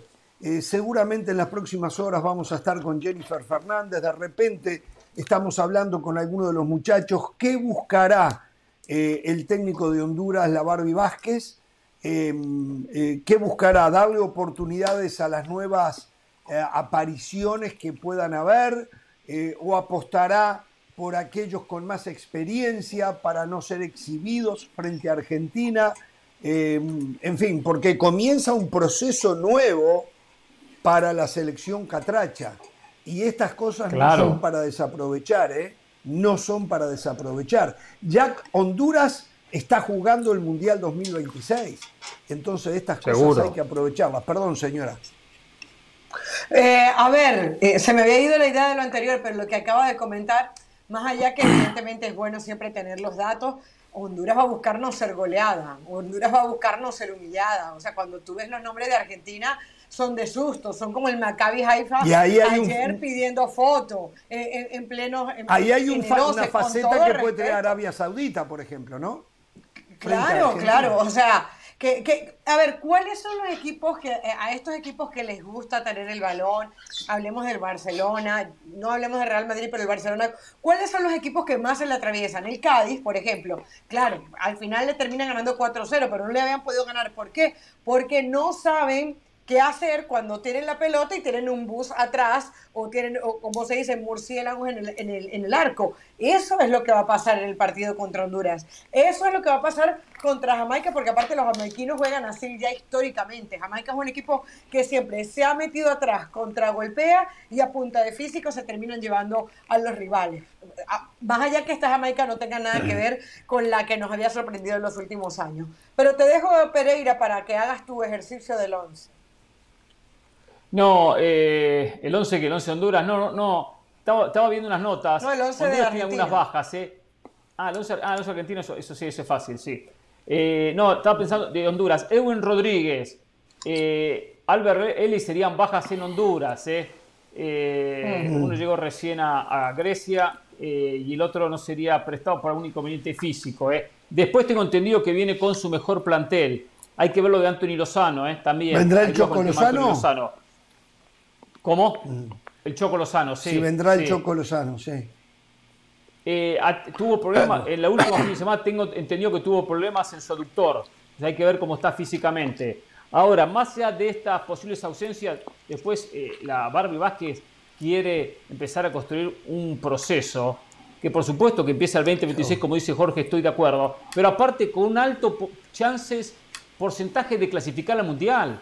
Las chances de clasificar al Mundial Claro. son altísimas para, para Honduras, con tres cupos y dos repechajes, sabiendo que no está México, que no está Estados Unidos, que no está Canadá.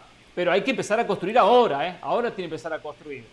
Y, y es la oportunidad de él, como, como lo soñó, de llegar a la selección de su país, bueno, de su país, perdón, la selección donde se hizo como técnico, ¿eh? donde se hizo como técnico. Exacto. Porque lo que hizo Motagua fue, Su fue- fue esposa muy es bueno. hondureña, lo debe sentir al país muy, muy, muy, muy en el corazón, ¿no? Porque su esposa también es hondureña, ¿no? Bueno, partidazo, Sí. el próximo, digo, Perdón, partidazo. Hernán. Atractivo Sí. partido el próximo viernes 23 en el Hard Rock de la ciudad de Miami, Argentina se enfrentando a Honduras. Sí, Ricky. Eh, Hernán, ¿Divo Martínez está convocado? Sí, va a atajar. Sí está. Yo, yo veo este equipo. Ah.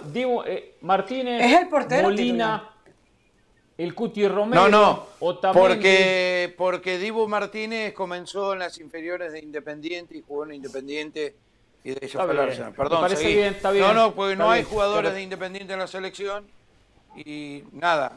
Yo le Te- estaba- te, estoy yo estaba preguntando si está convocado. Factura. Yo le estaba Pase tocando el orgullo, veo que después de media hora reaccionó. Tardó mucho, ¿eh? Pero bueno, por lo El menos reaccionó. sí, por lo menos reaccionó. Bullo no creo. no, Lo que usted no duerme una cosa. siesta eterna. Mire el equipo Bueno, argentino, ver. Diego Martínez. Usted dice juega Molina. Otamendi, no Lisandro Martínez. Sí, sí, sí. Otamendi, sí. Dice el Diego Martínez. Molina. eh, A mi Lisandro. eh, Cuti Romero. Otamendi. Y por izquierda Acuña. Acuña. Paredes. De Paul y Lo Celso. Messi. Di María y Lautaro Martínez. Messi. Di María. Para... Dybala. Dybala está recuperándose. eh, hoy hizo dos goles, creo, ¿no? Y entró. Y digo, no lo puso Uno. titular. Uno. Dos hizo. Ah, un- bueno. No, uno, Uno, uno ok. está- Repite el Dybala que se 11, repite el con 11, estar- repite el 11. Ok. El eh, Romero, eh, eh, Romero eh, eh, Martínez en el arco. Dibu. El Dibu Martínez. En el fondo Molina por derecha.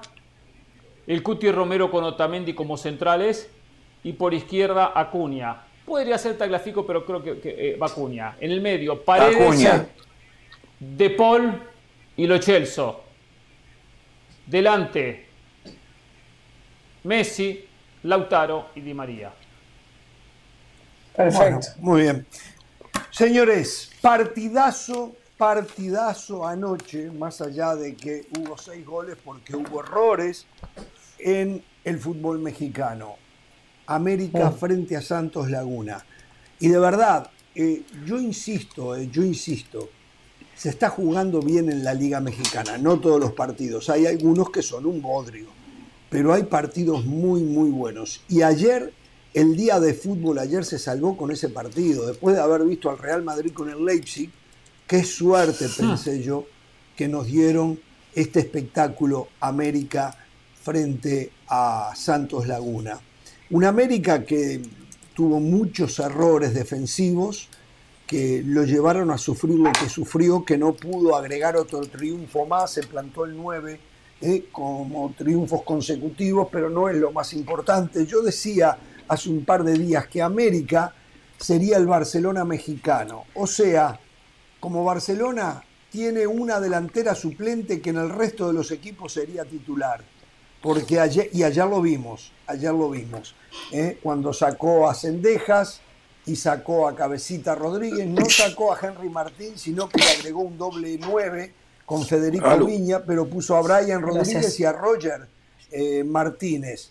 Eh, no sé si el gol se lo dieron a Roger Martínez, para mí fue en contra de Rodríguez, pero Roger fue fundamental para el cabezazo un ida y vuelta bárbaro, un jugador como Leo Suárez que cuando jugaba en América a mí me gustaba, era criticado.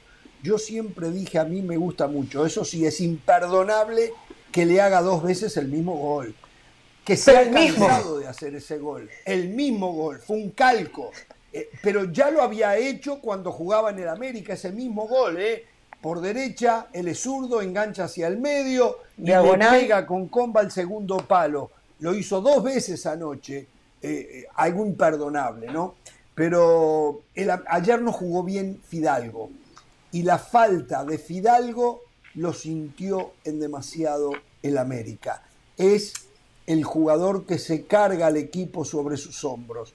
Eh, lo acompañan, lo decía ayer, lo reitero hoy, Richard Sánchez muy bien, a mí me encanta el cachorro, pero, pero es otra cosa diferente. El cachorro juega para el equipo pero no juega para sus compañeros. Juega en líneas generales para el equipo y tiene unas condiciones bárbaras, buen marcador, fundamentalmente tiene mucho fuelle, va y viene, cubre espaldas muy bien, juega al lado de Fidalgo. Fidalgo no tiene mucha marca y se, las arregla eh, el cachorro Sánchez para cubrir las espaldas del español. Pero el español llena de fútbol la cancha y eso no pasó ayer. También el cabecita estuvo errático de cara al gol. ¿eh? Y Henry Martín hizo uno. ¿ah? Sigue derechito para el gol Henry Martínez. Sí, un error de Acevedo, eh, pero él estaba ahí. Él estaba ahí. Y Sendejas que estuvo por debajo. Entra después Brian Rodríguez, eh, entra Roger Martínez, entra Federico Viña y un poco a los, no sé, a los ponchazos, decimos en el sur, con el poncho, ¿no?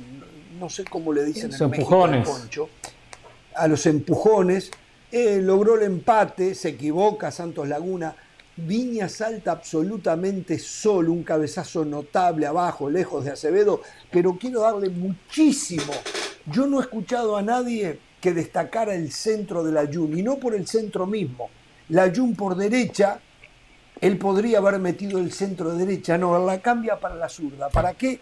Para meter un centro con comba hacia el arco que facilite al posible cabeceador. Y eso fue lo que hizo la Jun. Le entregó un centro al posible cabeceador, en este caso a Viña, con toda la ventaja, para ir ya nada más que a darle más fuerza al envío de la Jun. Y eso lo hace mucho más fácil al hombre que tiene que definir.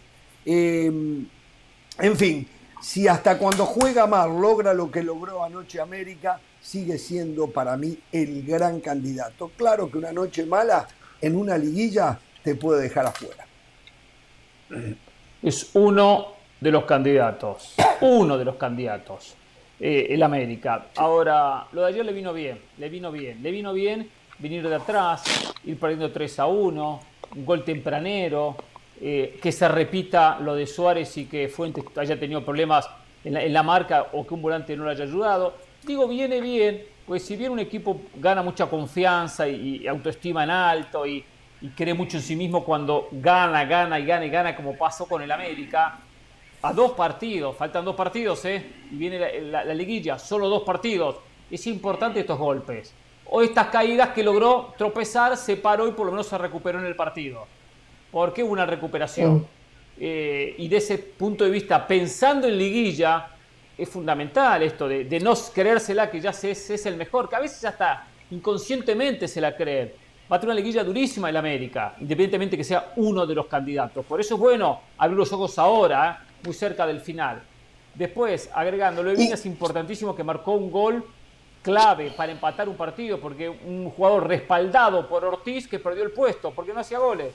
Pero el puesto porque no hacía goles y Henry Martín mete, mete y mete. Es importante este gol para él, para su, cuenta personal y especialmente para su confianza.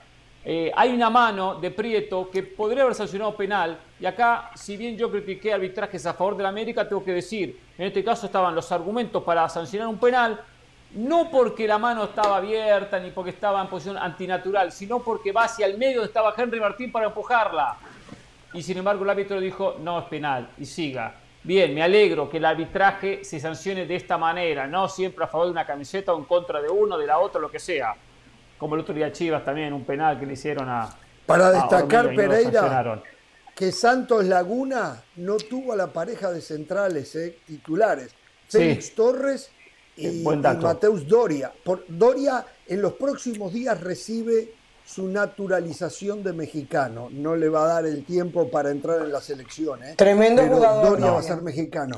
Tremendo jugador. Los dos zagueros centrales titulares no los tenía. Ya Prieto viene jugando de central hace un rato. Es un muy buen mediocampista. Lo ascendió, lo debutó Guillermo Almada Prieto. Está jugando de central. No tiene altura de central tampoco, sin embargo se la está rebuscando bien. ¿eh? Y hay que decirlo, ¿eh? una, frase para elogiarlo de Fentanes, porque también con plantel limitado, ah, porque Santos no es un equipo de que compra y compra, realmente ha, tenido un muy buen torneo, independientemente de que ayer se le va el triunfo sobre el final, la historia que ya conocemos, pero ha hecho un muy buen campeonato Fentanes. Y digo esto porque me gustó preciado el colombiano también, ¿eh? Sí, terminó jugando, Muy bueno lo de Fentanes. Sí, señora. Y me gustó su eh, comentario del tema de... la ayuno, ¿eh? Muy buen dato el que dio de la muy, muy buen análisis el, que dijo del ayuno, ¿eh? Muy bien, Ramos, ¿eh? Eso es comenzar Está a ver aprendiendo de la clase táctica. No, no, no, está bien, todos, todos pueden opinar. Por si usted no me enojara tanto, bueno ese no comentario, me ¿eh? tanto, le podría dar 15, 20 por programa, ¿eh? De esos. Muy bueno ese comentario, me gustó, exactamente. Y aparte porque tiene razón nadie se da cuenta. Yo, yo, la verdad no lo había observado. No, no, no, no lo había prestado atención. Un muy buen detalle. A ver, este. Pereira diría que el Tan Ortiz coincide con él, ¿no? Porque el Tan Ortiz dijo más o menos lo mismo que, que dijo Pereira, que era importante que el América eh, recibiera una dosis de humildad, palabras más, palabras menos. Dijo, con, esto, con este resultado nos damos cuenta de que no somos invencibles, que nos pueden ganar. Y yo creo que, bueno, es un poco el mensaje que seguramente Itano quiere transmitir a un equipo que se había inflado mucho el tema de los partidos, sigue el invicto, pero era que no había perdido, eran nueve partidos consecutivos sin perder. Entonces creo que justo antes de la liguilla, justo antes del clásico contra Chivas, porque creo que hubiese sido malo. Nueve partidos consecutivos, no sin perder. Carol. No, ganando. partidos consecutivos ganando. Ganando. Eso, exacto, ganando, ganando. Ah, ahora está sin perder, ahora es invicto, correcto. Ah, de tres son puntos, 10 sin nueve partidos de tres puntos. Si quiere el campeonato, ojo, el campeonato no está invicto, ¿eh? El campeonato no está invicto. La América perdió No, dio consecutivo. Solo digo. Dio consecutivo. Sí, sí, sí, exacto. Ahora, eh, la, sensación era que si América le ganara a Santos, en esta previa con el clásico contra Chivas iba a ser, no, Chivas que viene de ser goleado cuatro goles por uno y este América que ha ganado todos sus partidos consecutivos. Creo que le va a venir bien al equipo un poquito de humildad. No creo que el Tano no lo tenga, pero los jugadores, estoy de acuerdo con Pereira, que muchas veces eso lo sienten. Ahora, de la parte futbolística.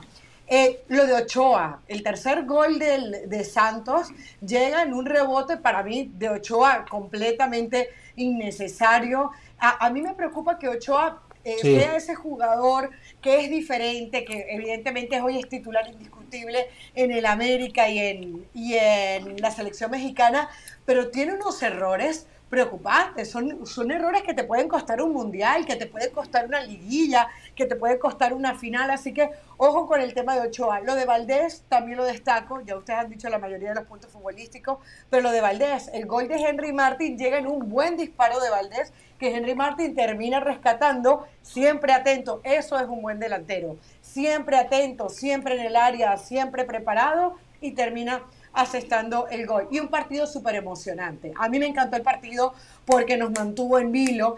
Eh, el, tema de los, de los partidos eh, que venía ganando la racha buena que tenía el América se terminó opacando por, por lo emocionante para la hinchada del América que termina siendo el juego. 3 a 1, a esas alturas de juego uno decía, bueno, qué difícil va a ser que puedan remontar este partido. Termina 3 a 3. Partido emocionante, bonito, eh, que le muestra el Tan Ortiz qué tiene, qué no tiene. Y yo coincido con Jorge en el tema de la Liga MX. La Liga MX nos sigue sorprendiendo con buenos partidos de fútbol. Y qué bueno que el arbitraje no fue determinante. Qué bueno que el arbitraje eh, no digo que no favoreciera a la América, pero, pero que al final no fuera el protagonista del partido. Y a pesar de eso, siguen perdiendo contra la MLS. A pesar de eso, siguen perdiendo contra la MLS. Ayer el campeón de México perdió contra el campeón de la MLS. Y ahora he escuchado por ahí que algunos levantan la bandera de que, ah, pero el Atlas está penúltimo en México. Y cuando ocurría lo mismo, que los mexicanos le ganaban a los de Estados Unidos con equipos que andaban arrastrando la cobija, no, salían a festejarlo, ¿eh? Pereira entre ellos, ¿eh? Y venían y enrostraban y decían, pa, ya es hora, no le ganan nunca a México. Bueno, de los últimos ocho torneos que han jugado, en siete la Copa se la llevó Estados Unidos, ¿eh? Atención, yo lo dije hace un tiempo, ¿eh? No digo que sea mejor que la MX, ¿eh? Pero están ahí ya, ¿eh? A lo mejor hoy debemos de empezar a aceptar que están un poquitito arriba, ¿eh? ¿eh? Pero Pereira está calladito, ¿eh? Está bien, manténgase. No, no, quiero que hable. Voy a hablar, no, quiero interrumpirlo y porque aparte Enrique Ortiz no habló, pero voy a, voy a contestarle, señor Ramos. ¿eh? Esto no se la va a llevar de, arriba como usted cree. Primero quiero escuchar a Enrique, ¿qué opina? A ver qué excusas trae hoy. A ver qué excusas trae hoy. Sí. Sí, Ricky. Si no te molesta, Hernán, ¿puedo hablar? No quiero que te enojes. No, no, puedes hablar, sí, sí, puedes hablar. Sí, sí, sí. Voy a pensar Gracias. la manera que le voy a responder a Ramos. Tengo otro más argumento Gracias. para defender mi Empezaste de mal humor, pero estás terminando simpatiquísimo. Eh, es una terapia el programa. Hablando de lo que dijimos hace antes, hace dos meses atrás, le dije que había visto un partido de Santos y que me gustó mucho y dije, este equipo juega muy bien, ojo en el campeonato, ojo en la liguilla y se me rieron todos. No sé si se acuerdan. No, yo no me río. a usted no le falta el respeto. Ese era el Santos ¿eh? de Pelé. Hay irrespetuosos en la banda, hay irrespetuosos. Ese era el Santos de Pelé. No me incluya a mí. Hernán. Yo no soy respetuoso.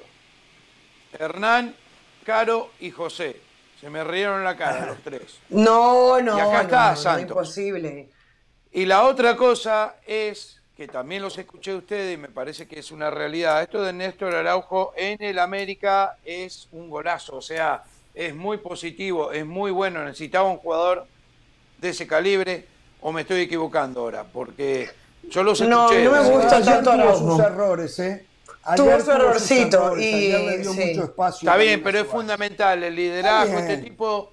Sí, sí. Bueno, pero a ver, no es casualidad. ¿Cuál es entonces la clave del América con esta racha de partidos sin perder? No es solo el técnico. El técnico del año pasado, al final, eh, Tan Ortiz le erró. Y ahora eh, no empezó tan bien. Pero viene de una manera eh, prácticamente yo creo imparable, no sé. Yo creo que Sendejas ha sido fundamental, lo de Fidalgo y, lo, y, el, y el gol de Henry Martin, porque al final los goles son los que te hacen la diferencia. Evidentemente la llegada del cabecita Rodríguez, sea, Araujo me parece que puede sumar, pero no, no, no basaría en eso la, buena racha del América. Que tiene, que tiene categoría en todas las líneas. O sea, tiene el arquero de selección, central de selección, mediocampista de selección, o sea, sea mexicano o extranjero, como el caso de Richard Sánchez. Tiene jugadores de categoría en todas las líneas y en el banco de suplentes también. Lo decía Ramos, el banco, los suplentes delanteros del América eran titulares en cualquier equipo de la Liga MX. Entonces, esa es un poco, un poco la situación del América. Pero bueno, después hay que saber trabajarlos y armarlos como equipo. Ese es el mérito del Tano Ortiz, hay que dárselo. Y para, para terminar, ¿eh? dejémonos, para terminar, ahora que va a responder Hernán, dejemos esto de la Liga MX y, la MLS, ya está. Ya está, el soccer supera el fútbol. El, el soccer ya superó el fútbol. Por el fútbol. Uh, bueno, usted es más contundente. Yo no diría eso, ni es lo que yo quiero, ni es lo que yo espero.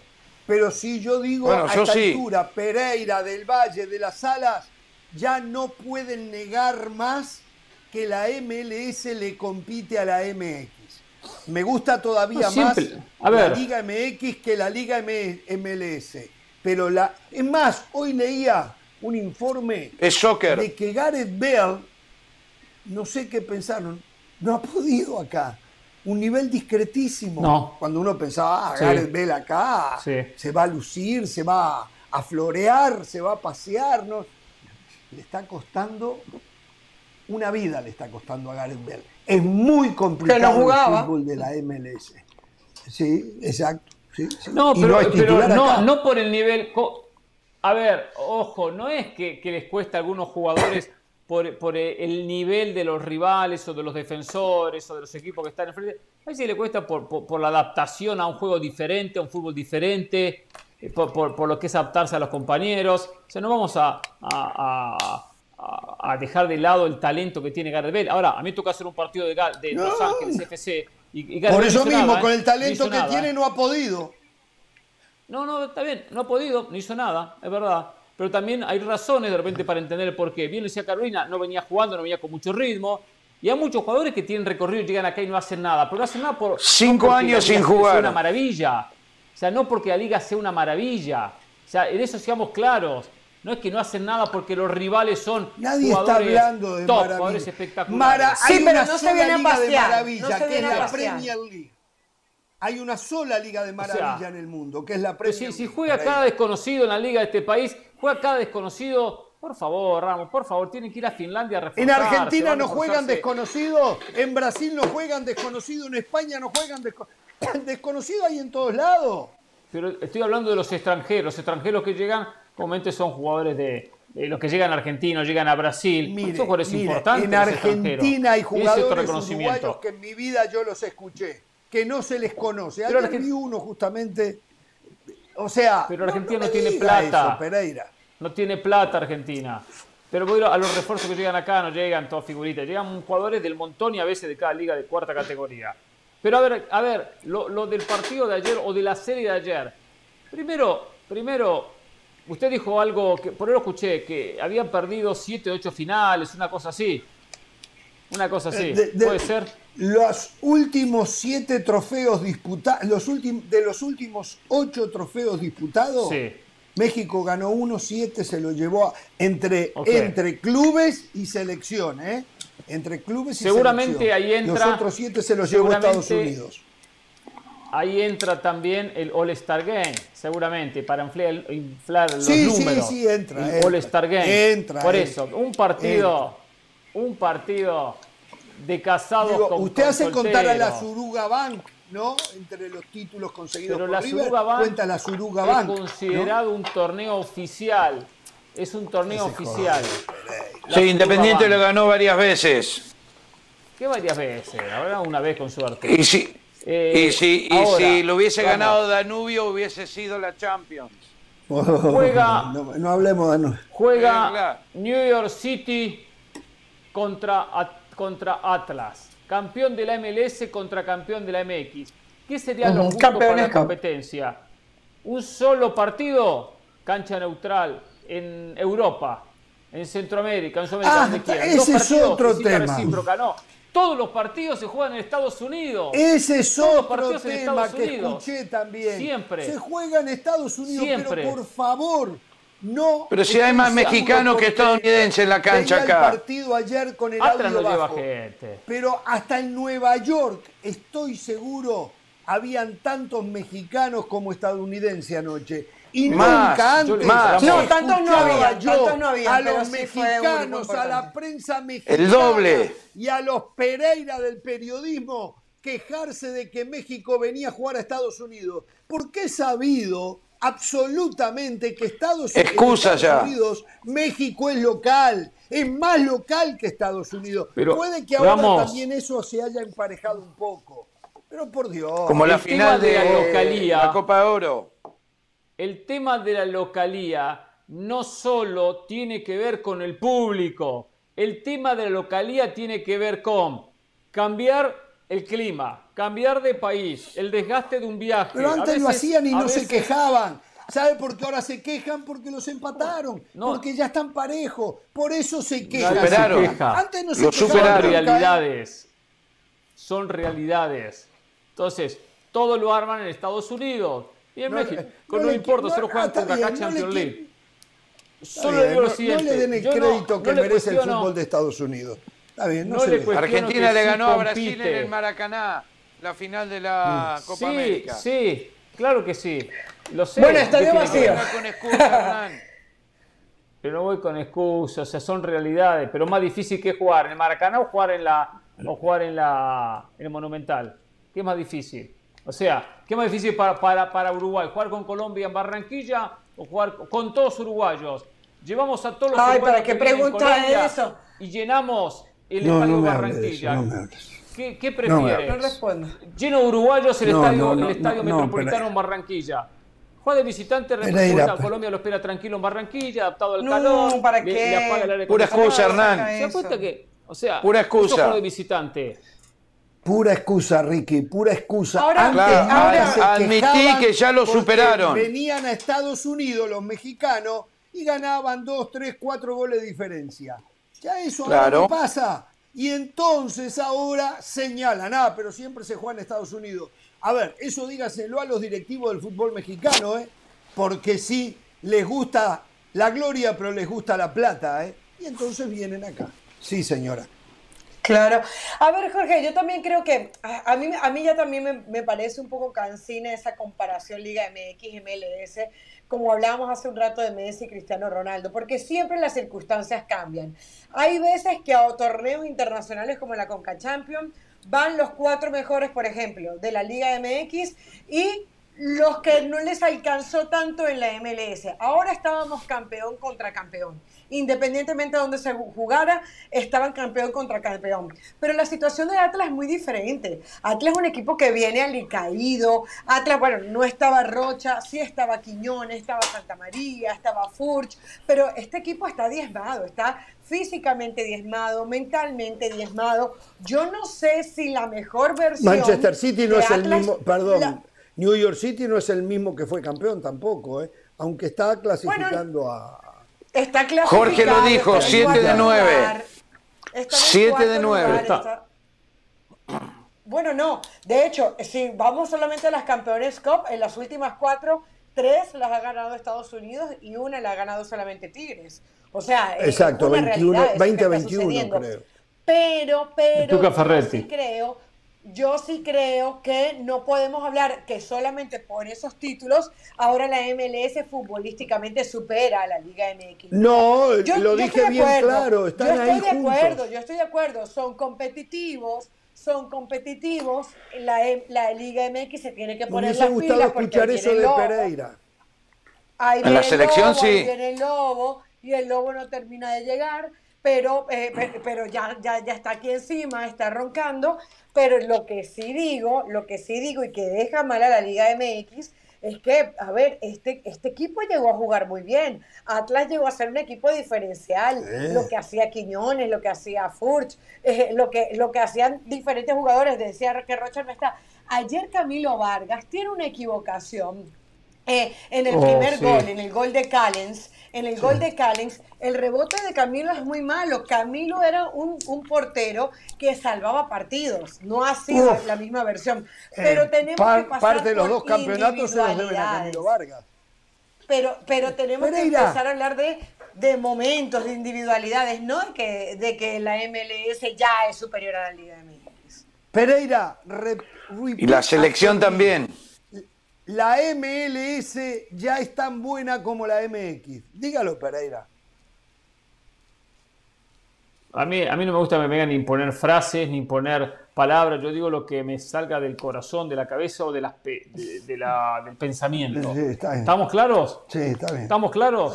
Me voy a repetir No, no se anima, aquí no se anima, algunos. sigue ninguneando. Pero yo le digo una cosa. Pero eso sí, la verdad, eso sí, cuando lo llaman para comentar la MLS y le pagan y le ponen la platita adelante, se tira de cabeza para comentar la MLS. ¿eh? Yo Y no se que queja la del empresa. horario, de- del Yo hago lo clima, que del me cambio diga la de empresa. No, no, no, no, no. Yo el partido que me pone a comentar lo comento con mucho profesionalismo. Cuando me tocó comentar el Cádiz contra el Celta de Vigo era como si hubiese comentado el Real Madrid-Barcelona.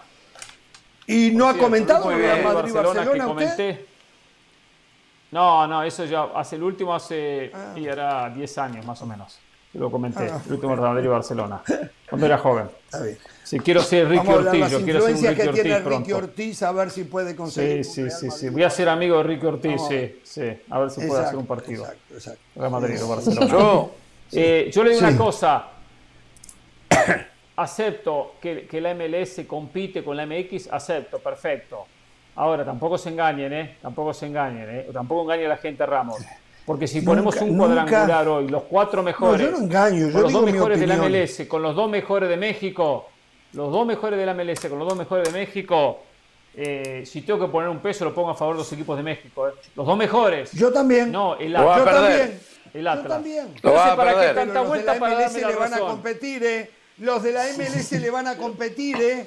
Los de la MLS porque ya están ahí, ¿eh? Lo que pasa que Siempre los equipos de. México compran, los equipos de México compran extranjeros, también los compra MLS, pero los de México compran extranjeros para ganar el domingo y ganar este campeonato. La MLS no tiene esas urgencias, por lo tanto necesita más tiempo para el desarrollo de los muy buenos equipos. Eh, aparte, la MLS tiene un problema parecido al de Argentina, al de Brasil, al de Uruguay.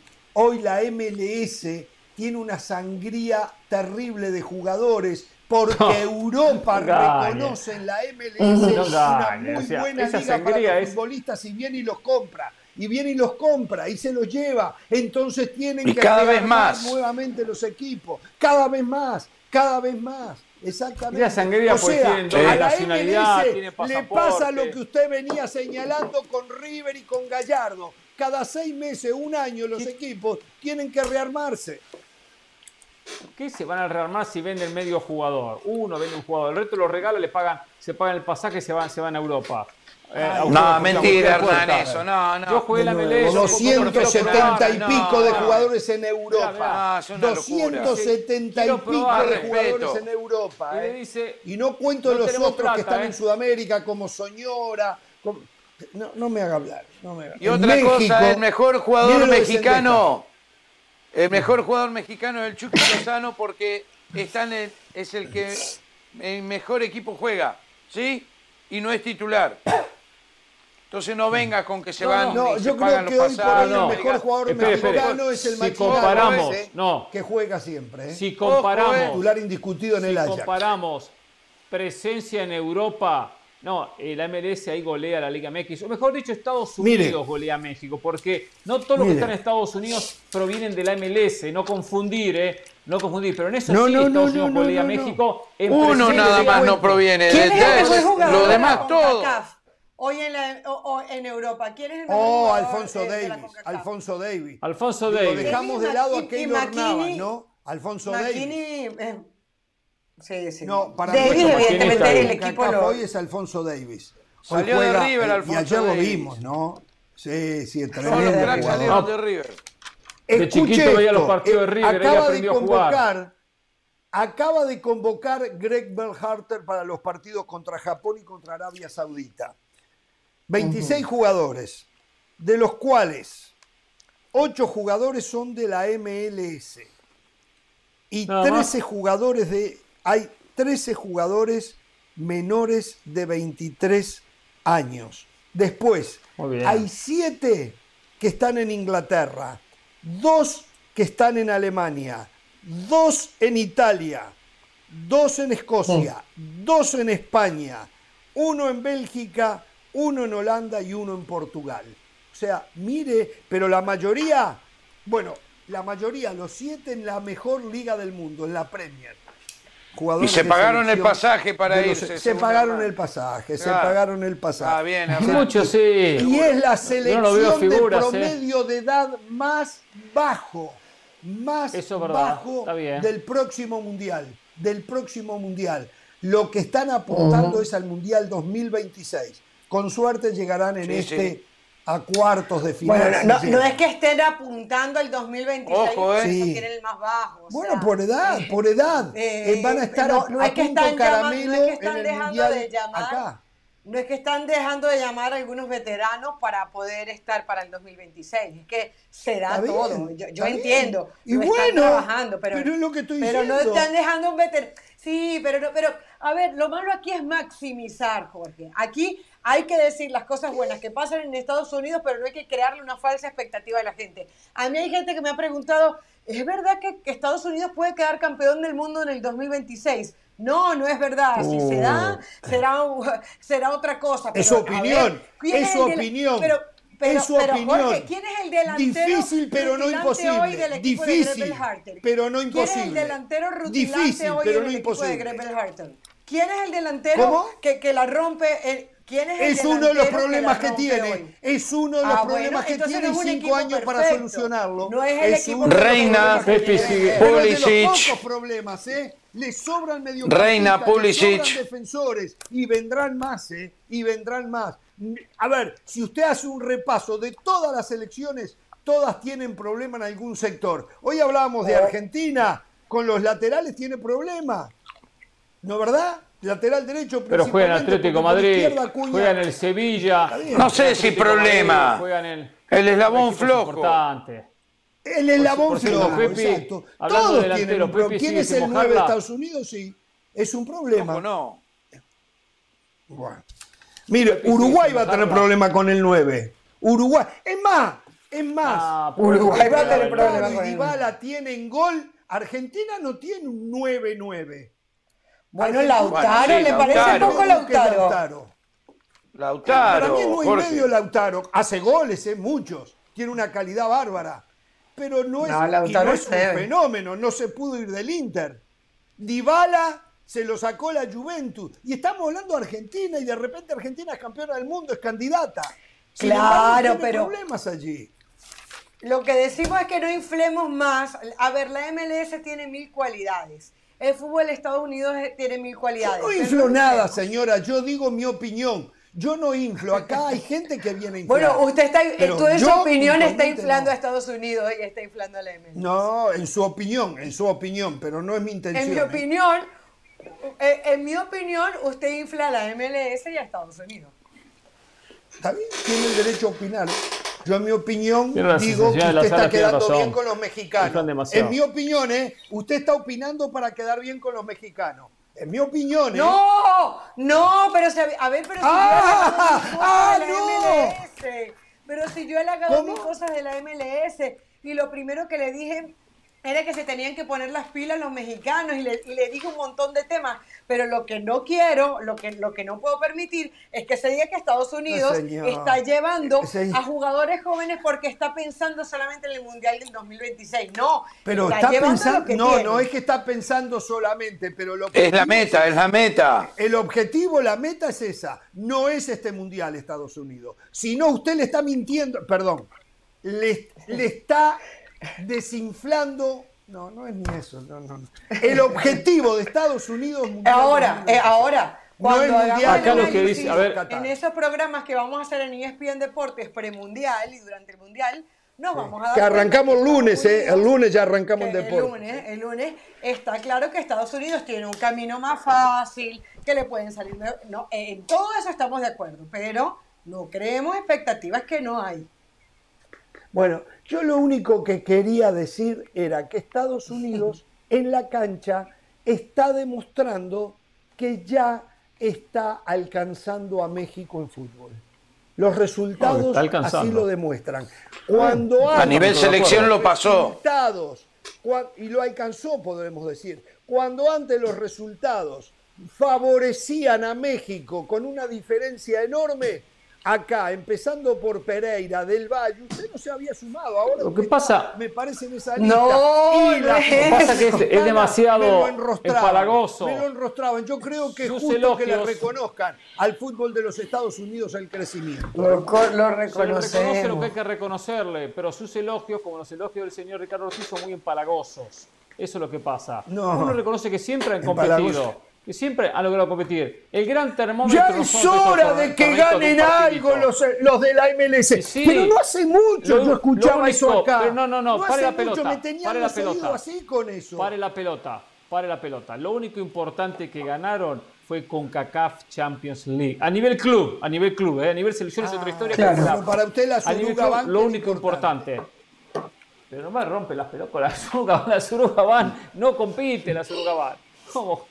La- la- lo único importante con CACAF Champions League, que Seattle le ganó a Pumas, que hacía 15 años consecutivos que ganaba la Liga MX. 15 consecutivos, no 1, 2, 3. Es como la Libertadores. Bueno, se dio vuelta en lo que te está diciendo Jorge, Hernán. es lo que te está diciendo Jorge. Por un torneo, ustedes ya hacen, hacen un barullo bárbaro. Vamos a seguir. O sea, usted descarta Y- lo otro. Bueno, un partido, no es un torneo. Y- A ver, y lo de ayer fue un partido. ¿eh? Lo de ayer Copa fue un partido, ni para siquiera nada fue un ganándosela a torneo. México. No, lo, lo- lo- lo de Copa Oro decía, lo de selección, Estados Unidos y México sí tiene un nivel similar. Eso, eso sí que están cabeza a cabeza a nivel selección. A nivel selección está cabeza a cabeza. No hay una diferencia a favor de México. Eso, eso no tengo ninguna duda. ¿eh? Estados Unidos le compite en igualdad de condiciones y que la moneda está en el aire. Un- una vez gana uno, una vez gana el otro. Es un nivel parejo. Y lo he dicho aquí, el gigante de CONCACAF no existe más. No existe más el gigante de CONCACAF. No, lo- Nunca más va a existir. Se, se van a Ni ganar Estados Unidos es el gigante tampoco. Y Canadá está terciando Claro. a nivel selección. Bueno, Se oh, van a exacto, y Canadá se metió. Canadá se metió. Vamos sí, a ver si tiene sí, continuidad sí, sí. Canadá. Pero si la tiene, es un Eso. problema para Ese México, es el Estados tema. Unidos, ¿eh? Ojalá que la tenga, por el bien del área.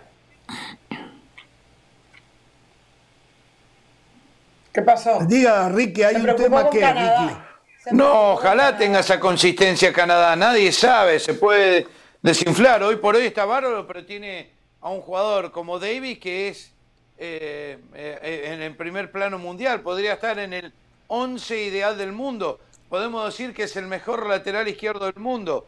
Tiene mucho que ver eso también. Eso contagia, eso mueve. Ahora, eh, después del próximo mundial hay que ver, porque el próximo mundial como anfitrión van a jugar, pero después no sé.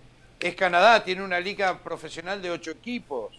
O sea, eh, hace, hay nieve. Pero 10 la MLS, año. la MLS le arma Sí, pero- al jugador. Exacto. Con el La MLS se lo, se lo puya Sí. al jugador. Eh, pero no es tan fácil.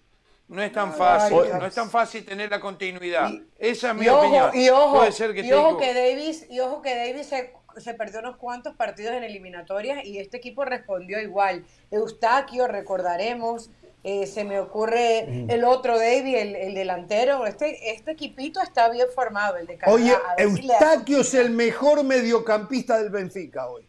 Eustaquio, que no jugó en México. No, no. ¿Qué mejor que, mejor que Enzo Fernández? No. ¿Cómo mejor que de- Enzo Fernández?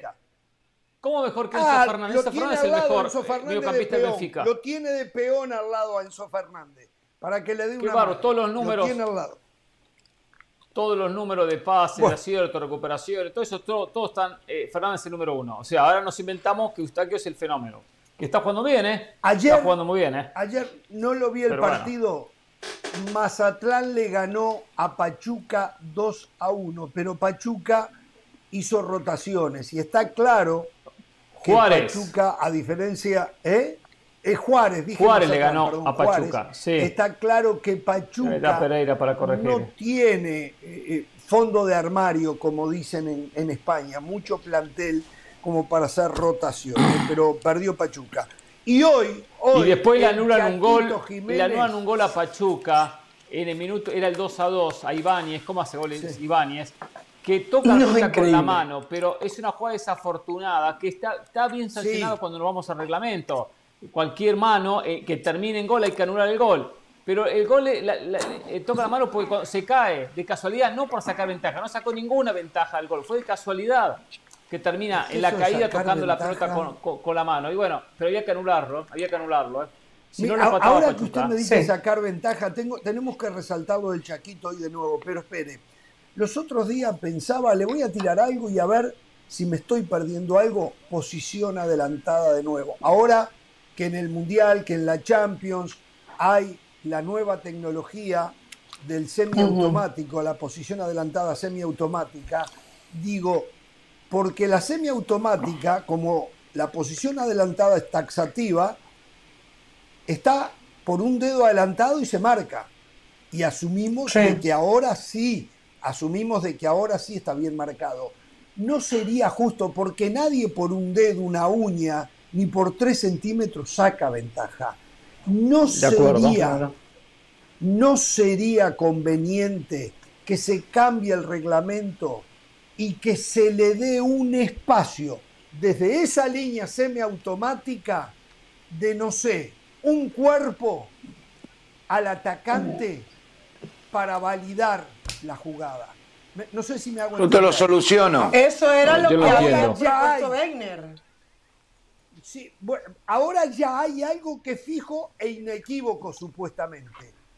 ¿No habría Claro. que terminar con las posiciones adelantadas de un centímetro? Yo estoy de acuerdo, Y decir, no, de acuerdo. tienen un espacio de X cantidad Claro. donde igual sigue siendo valedero. ¿Me, Claro, me y, explico? y Yo lo soluciono. Esa X cantidad, esa X cantidad era lo que Arsène Wenger, que se lo había comentado en otras ocasiones. Lo- Porque, ¿qué pasa? Supuestamente son 18 puntos que esta semiautomática 29, va a no agarrar del 18, cuerpo humano. 29. 29. Ahora 20, ok, 29. 29 puntos entonces del, del cuerpo. Lo que había propuesto Arsène Wenger, que tiene todo el sentido, es si hay una parte del cuerpo, yo no creo que lo vayan a llevar hasta ahí en cosa de dos meses, si hay una parte del cuerpo que no, o sea, que esté en línea con el rival, no es fuera de lugar, no es fuera de lugar. Si hay una parte del cuerpo que esté en línea con el rival. A mí me parecería eso fantástico, o sea, no van a haber prácticamente dudas, pero yo no sé si de aquí al Mundial vayan a hacer un cambio tan drástico en la regla. No, de aquí al Mundial ya no se puede. No, no. Cantidad Pues yo creo, de- yo de- espero. de fueras de lugar y goles anulados. Vamos a ver cantidad de fueras de Exacto. lugar y goles anulados. Ricky decía No, que es la injusto. a eso. Sí, ver, ¿cuál es, yo digo que se tiene que invertir la regla de la pelota que cuando cruza la línea de gol y la del offside. Y sé lo que cuando se lo digo me van a decir, va a haber polémica igual. Sí, siempre va a haber polémica, pero mucho menos. La pelota entra medio milímetro, es gol, no tiene que pasar toda la pelota. Medio milímetro es gol. Y en el offside Ah, en, revés. en el gol. Todo ¿Y el por qué no? Sí. tiene que estar adelantado. Todo el cuerpo tiene que estar adelantado. Eso es lo de Arsène Wenger. No, lo que acabo de decir es eso.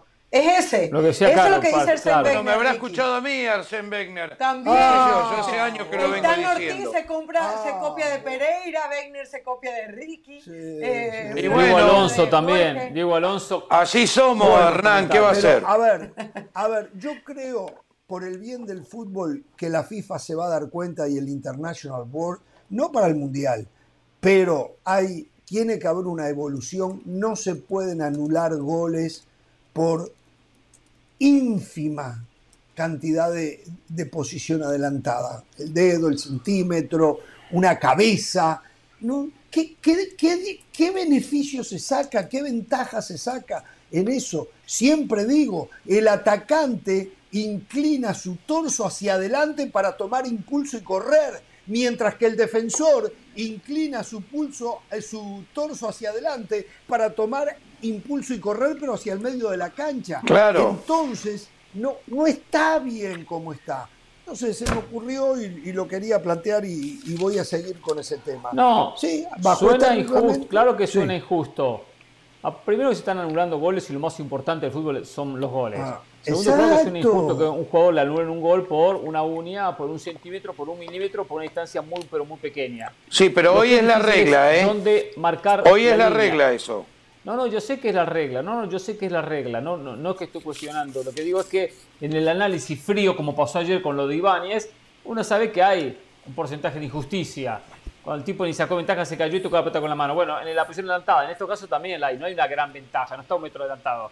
Pero es difícil marcar la línea, ¿dónde se marca esa línea entre uno y otro? Verdad lo que dice Carolina, de repente es bueno, está bien que hay que, que hay- estar todo el cuerpo adelantado. Ahora, vamos a entrar igualmente en la misma polémica, estaba todo el cuerpo menos un milímetro.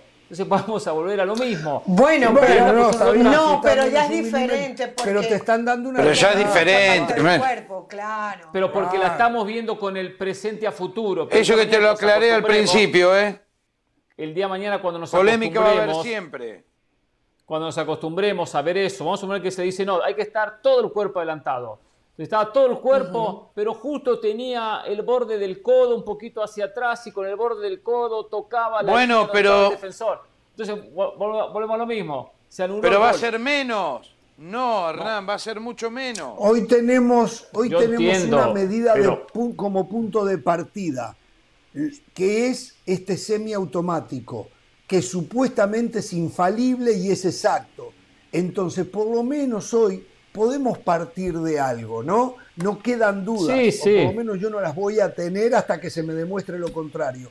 A partir de ahí hay que dar un espacio para darle ventaja al atacante y no al defensor, porque el atacante lo que intenta es el gol, que es lo más hermoso que tiene el fútbol. Entonces, eh, no sé, los otros días lo pensaba y digo, tengo que exponer este tema. Bueno, señores, vamos a, atención, el Chaquito, no podemos pasar el gol, pero en Sport Center, véanlo, Santiago Jiménez hoy, que tampoco puede hacerse con la titularidad todavía, pero tiene una efectividad, si no como Haaland, ¿eh? en un segundo escalón. Porque cada vez que juega es un gol. Es una cosa bárbara.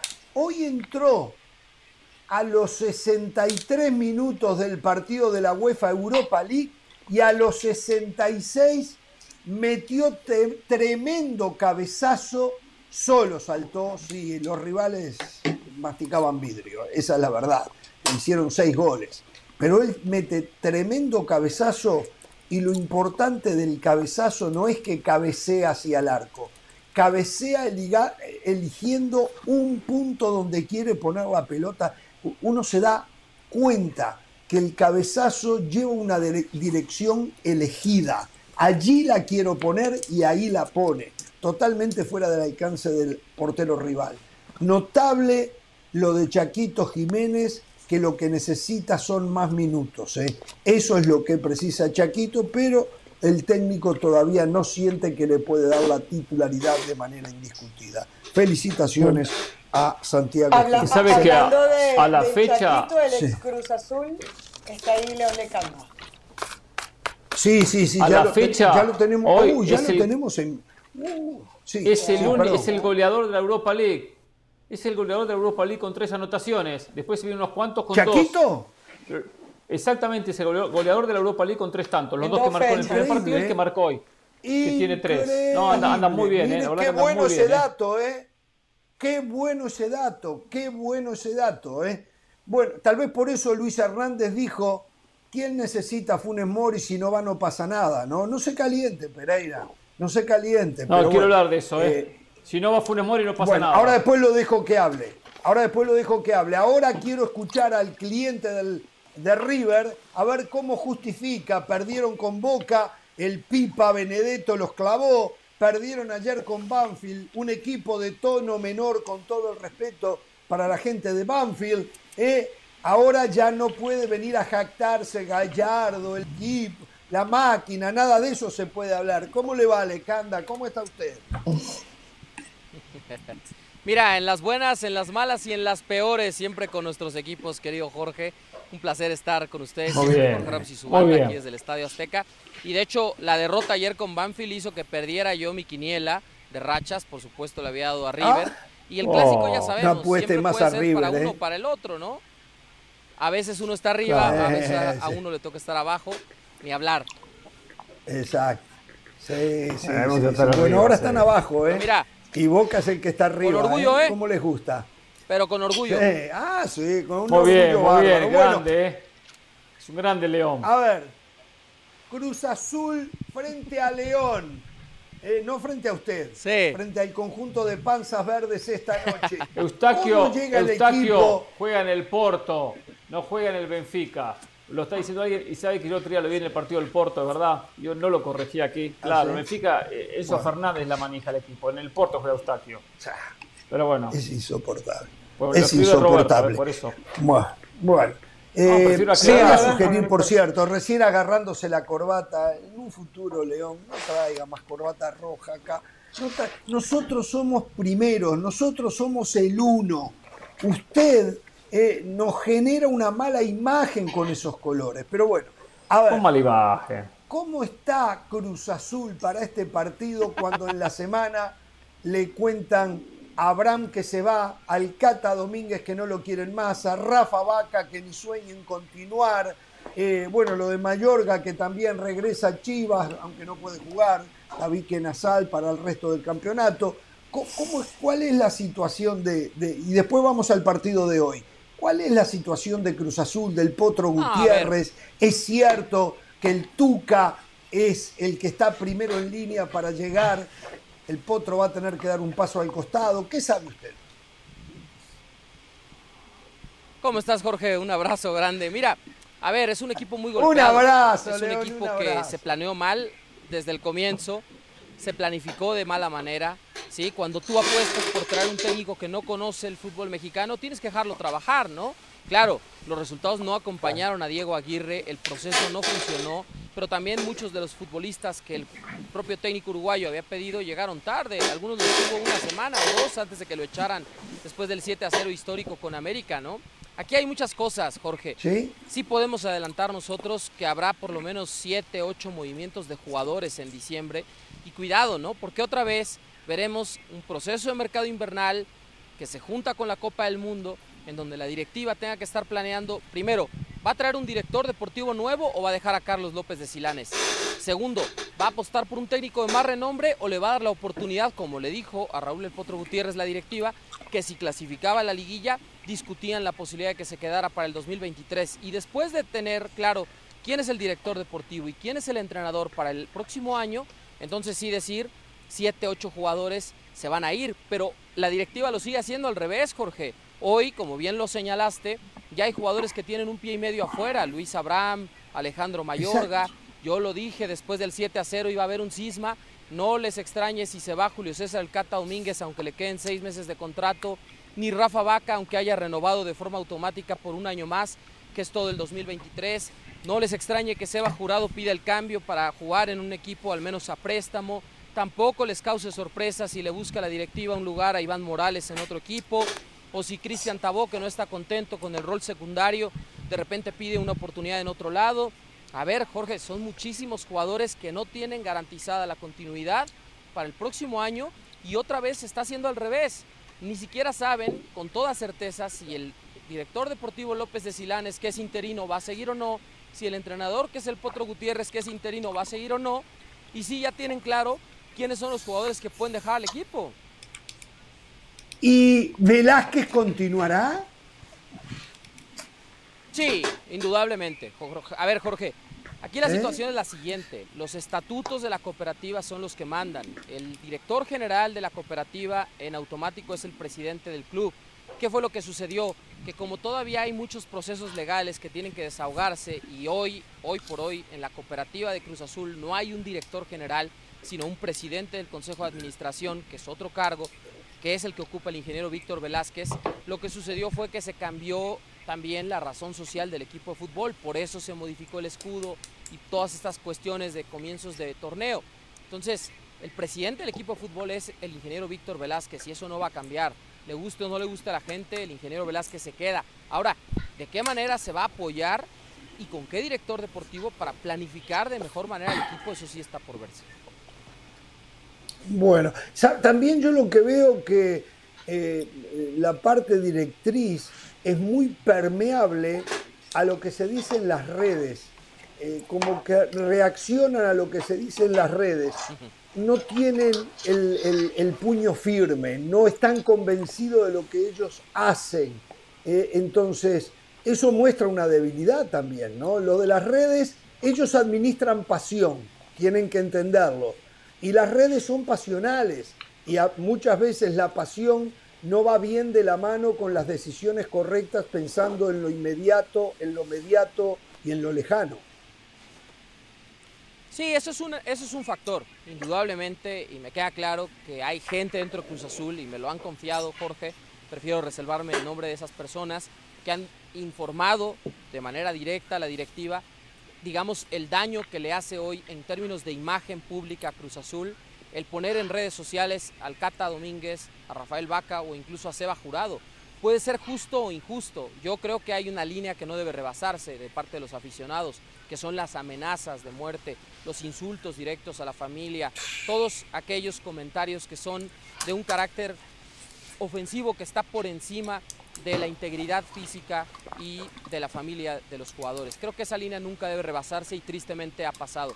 Pero sí, Jorge, está claro que de repente el club dice, bueno, ya no pongas una foto o un video del Cata o ya no lo hagas con Vaca porque viene una ondanada de comentarios interminables que son evidentemente para atacar ¿no? al club, para atacar a los jugadores y entonces eso lo tiene en cuenta Cruz Azul. Pero a ver, otra cosa es muy clara, ¿sí? no, no es, digamos, uno es el análisis de redes sociales, otro es el análisis de los medios de comunicación y otro es el análisis que viene desde la Big Data, las estadísticas reales, el rendimiento de los jugadores y creo yo que un cuarto viene aquí en el estadio.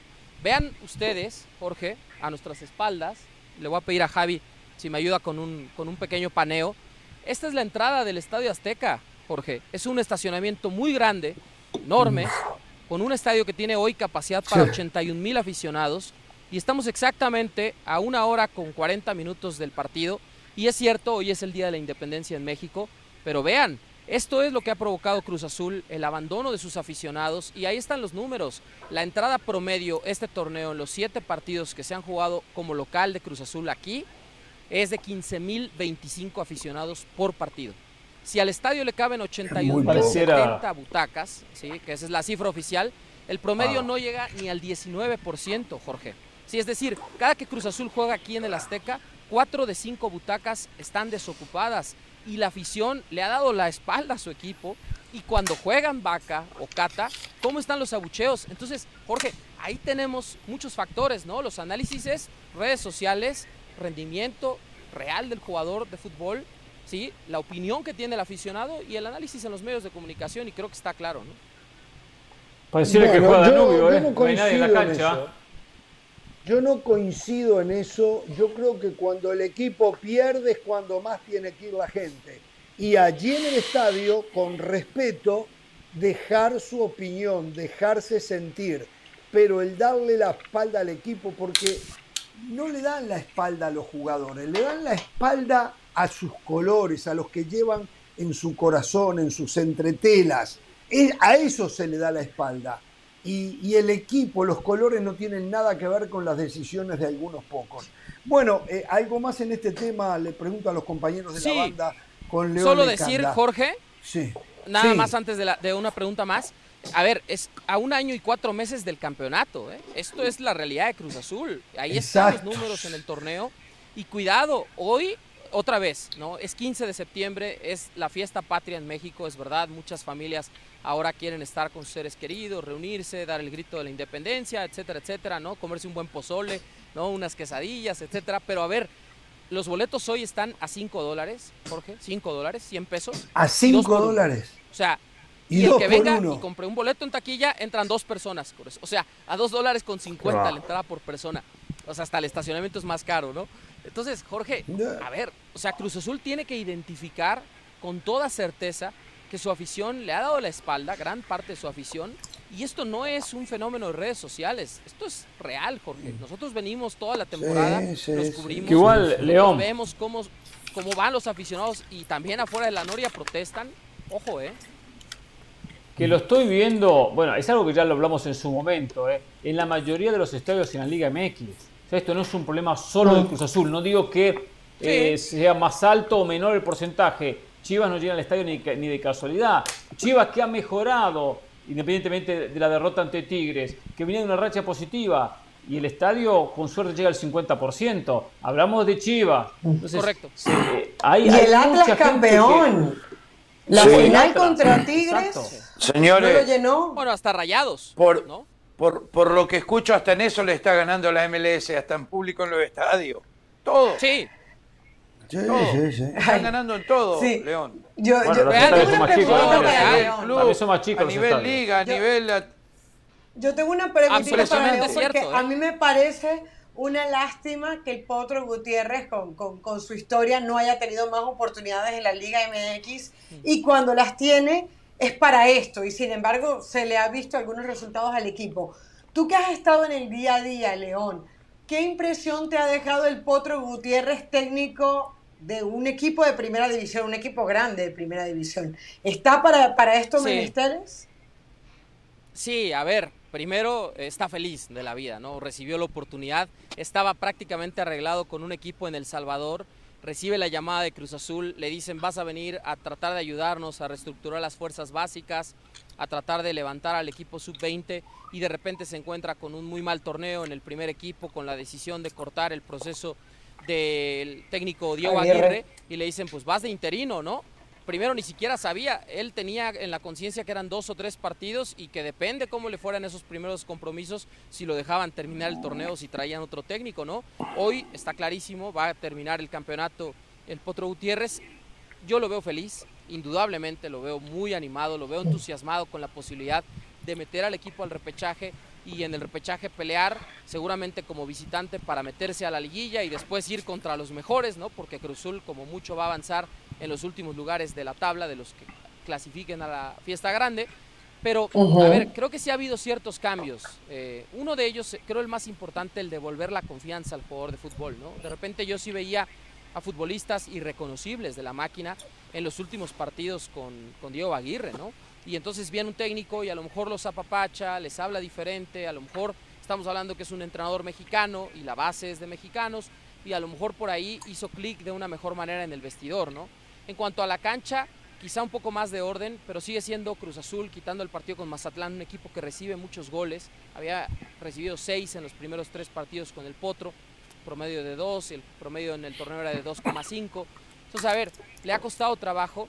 Creo yo que puede meterse a la liguilla. Hoy el partido es fundamental. Ojo la tabla, ¿no? Cruzul 15 puntos, menos 11 de diferencia. León 18 puntos, noveno lugar, menos 5 de diferencia. Si Cruzul hoy gana 3 a 0, 4 a 1, 5 a 2, es decir, por 3 de diferencia, supera a León porque va a tener más Claro. goles anotados y la misma diferencia de goles negativo de menos 8, ¿no? Claro. Pero Hoy es fundamental el partido.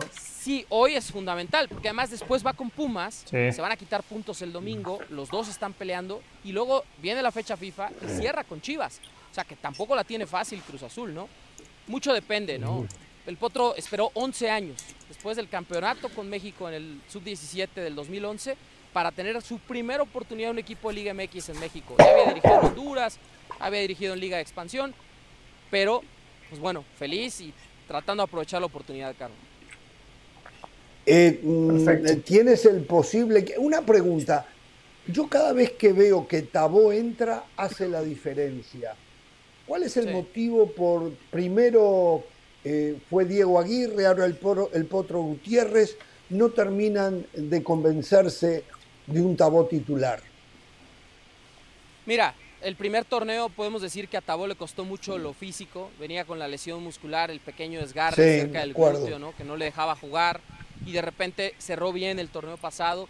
Y este campeonato uno pensaría, ¿no? Siendo charrúa, pues que el técnico Diego Aguirre lo iba a poner, lo le iba a dar la confianza y todo, pero bueno, se casó con Rotondi, que fue el primer refuerzo que llegó, que ha sido lo más destacado, es la posición que más había estado jugando Cristian Tabó, y luego como enganche, o sea, en un 4-2-3-1, pues Charlie Rodríguez te marca diferencia, o puede jugar ahí Ángel Romero atrás del delantero, o a veces han jugado en el sistema con dos puntas, puede ser Michael Estrada, Gonzalo Carneiro, o lo ha hecho Iván Morales.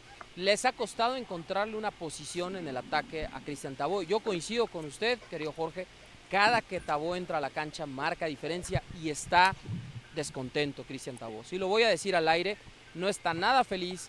Se molestó bastante que lo puso en el último partido con Mazatlán un minuto. Le pareció a Cristian Tabó, por fuentes, lo puedo decir, una falta de respeto en el entorno del jugador que únicamente participara un minuto, ¿no? Cuando el partido estaba a punto de terminar. Y cuidado, ¿no? Porque por ahí es un jugador que todavía le quedan dos años de contrato acabando el torneo, que a Cruzul le costó muy caro, 3,7 millones de dólares con Puebla, que gana un buen salario y que si le llega una oferta, a lo mejor va a decir Cristian Tabó, pues no me quieren, me voy, ¿no? Y de repente otra Claro. vez Cruz Azul, 6, 7, 8 jugadores se van a ir. No hace sentido. Bueno, ¿tenemos el pos- posible equipo para dentro de un rato? Sí. Parece que un A solo ver. cambio. Jaiber Jiménez no se recuperó de molestias musculares, que salió con Mazatlán, por ahí Alonso Escobosa y el resto del equipo Jesús Corona, Rodrigo Huescas, Rafael Cachorro Guerrero, Ramiro Funes Mori y Escobosa. los dos recuperadores Nacho Rivero, que ya tiene un torneazo, con Eric Lira, que viene levantando. Charlie Rodríguez juega delante de ellos como el enganche. Uriel Antuna, los seleccionados mexicanos. Por izquierda repite Ángel Romero, o quizá por ahí, ¿no? La oportunidad Cristian Tabor. Pero a ojo, ¿no? Rotondi podría recuperarse ya para el domingo. Y en punta Gonzalo Carneiro. O sea, uno más. A ver, eh, te, te, per, te perdimos, te perdimos, por lo menos en la interna. ¿Quién acompaña a Ignacio Rivero en el medio campo? Eric Lira. Ah, Eric Lira. Ok, perfecto. Entonces, con Charlie Rodríguez. Y Charlie como el enganche, que jugaba ya como media punta, a veces hasta como mm. segundo delantero, ¿no? Es un hecho que Cruz Azul va a salir al mercado en busca de un portero, ¿no?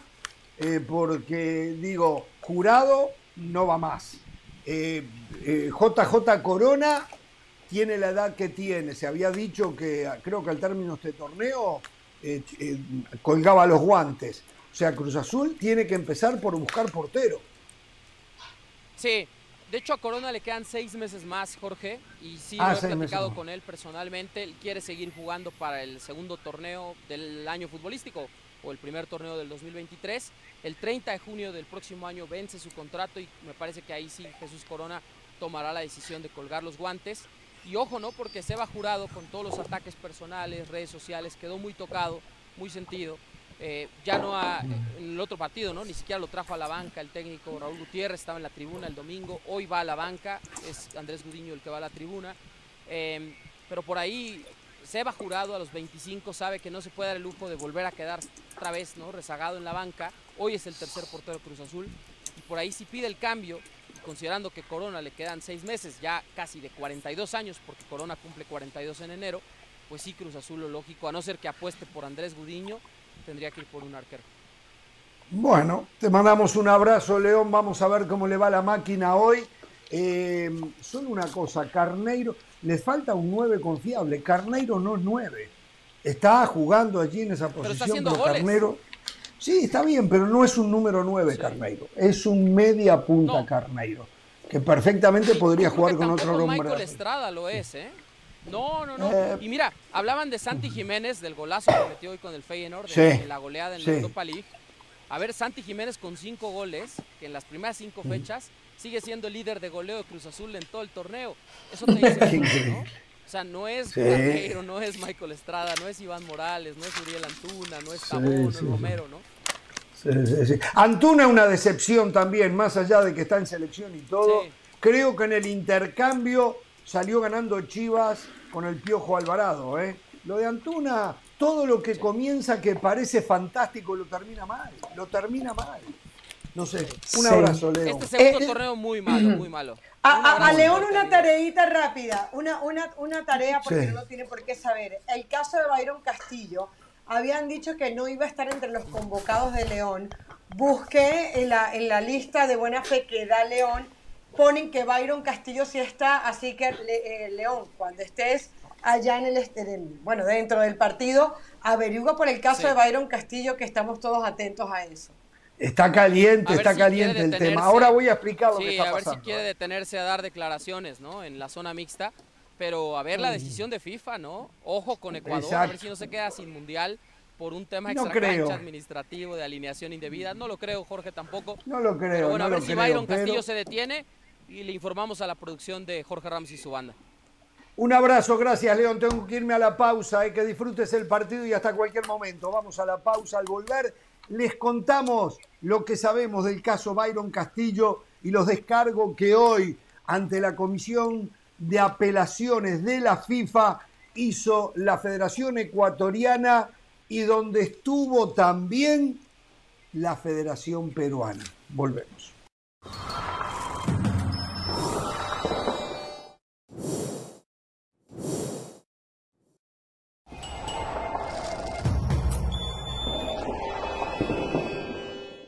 Seguimos en Jorge Ramos y su banda. Recuerden que ESPN Plus tiene todo lo mejor del mundo del deporte. Ahora vamos con Pilar Pérez para ver qué hay en el mundo de otros deportes. Adelante, Pilar. Gracias, estamos de regreso con noticias tristes para los aficionados del tenis y de Roger Federer en general, pues el tenista suizo compartió un comunicado a través de redes sociales confirmando que la próxima Labour Cup en Londres será su último evento ATP. Aseguró que en algún momento volverá a jugar el tenis en el futuro, pero no lo hará a nivel profesional, ni en un Grand Slam, ni dentro del Tour. Explicó que los últimos tres años han sido muy retadores entre lesiones, cirugías, que se ha esforzado mucho por volver a su nivel competitivo, pero que su cuerpo tiene un límite y él ha recibido el mensaje con claridad. Ya tiene 41 años, ha jugado más de 1.500 partidos durante los 24 años de carrera, una carrera icónica en donde ganó 103 títulos, 20 de estos Grand Slams. Fue el número uno del mundo por 310 semanas, 237 de ellas consecutivas. Pero ninguna estadística o récord puede reflejar lo que Roger le dio al tenis. La sensación de perfección, de elegancia, caballerosidad, deportivismo, empatía, personificada dentro y fuera de las canchas, siempre al nivel de la afición que lo aclama por todo el mundo. Un estandarte histórico de deporte a quien vamos a extrañar muchísimo en las canchas.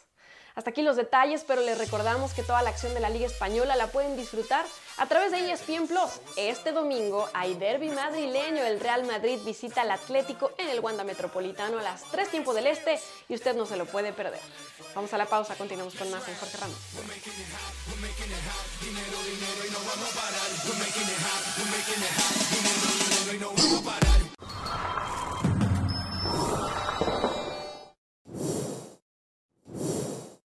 Para celebrar los precios sorprendentemente bajos de State Farm, te invitamos a disfrutar un nuevo episodio de Jorge Ramos y su banda. Disfrútalo y luego comienza a ahorrar con el seguro de auto de State Farm. Contacta hoy mismo a un agente llamando al 1-800 State Farm. Como un buen vecino, State Farm está ahí.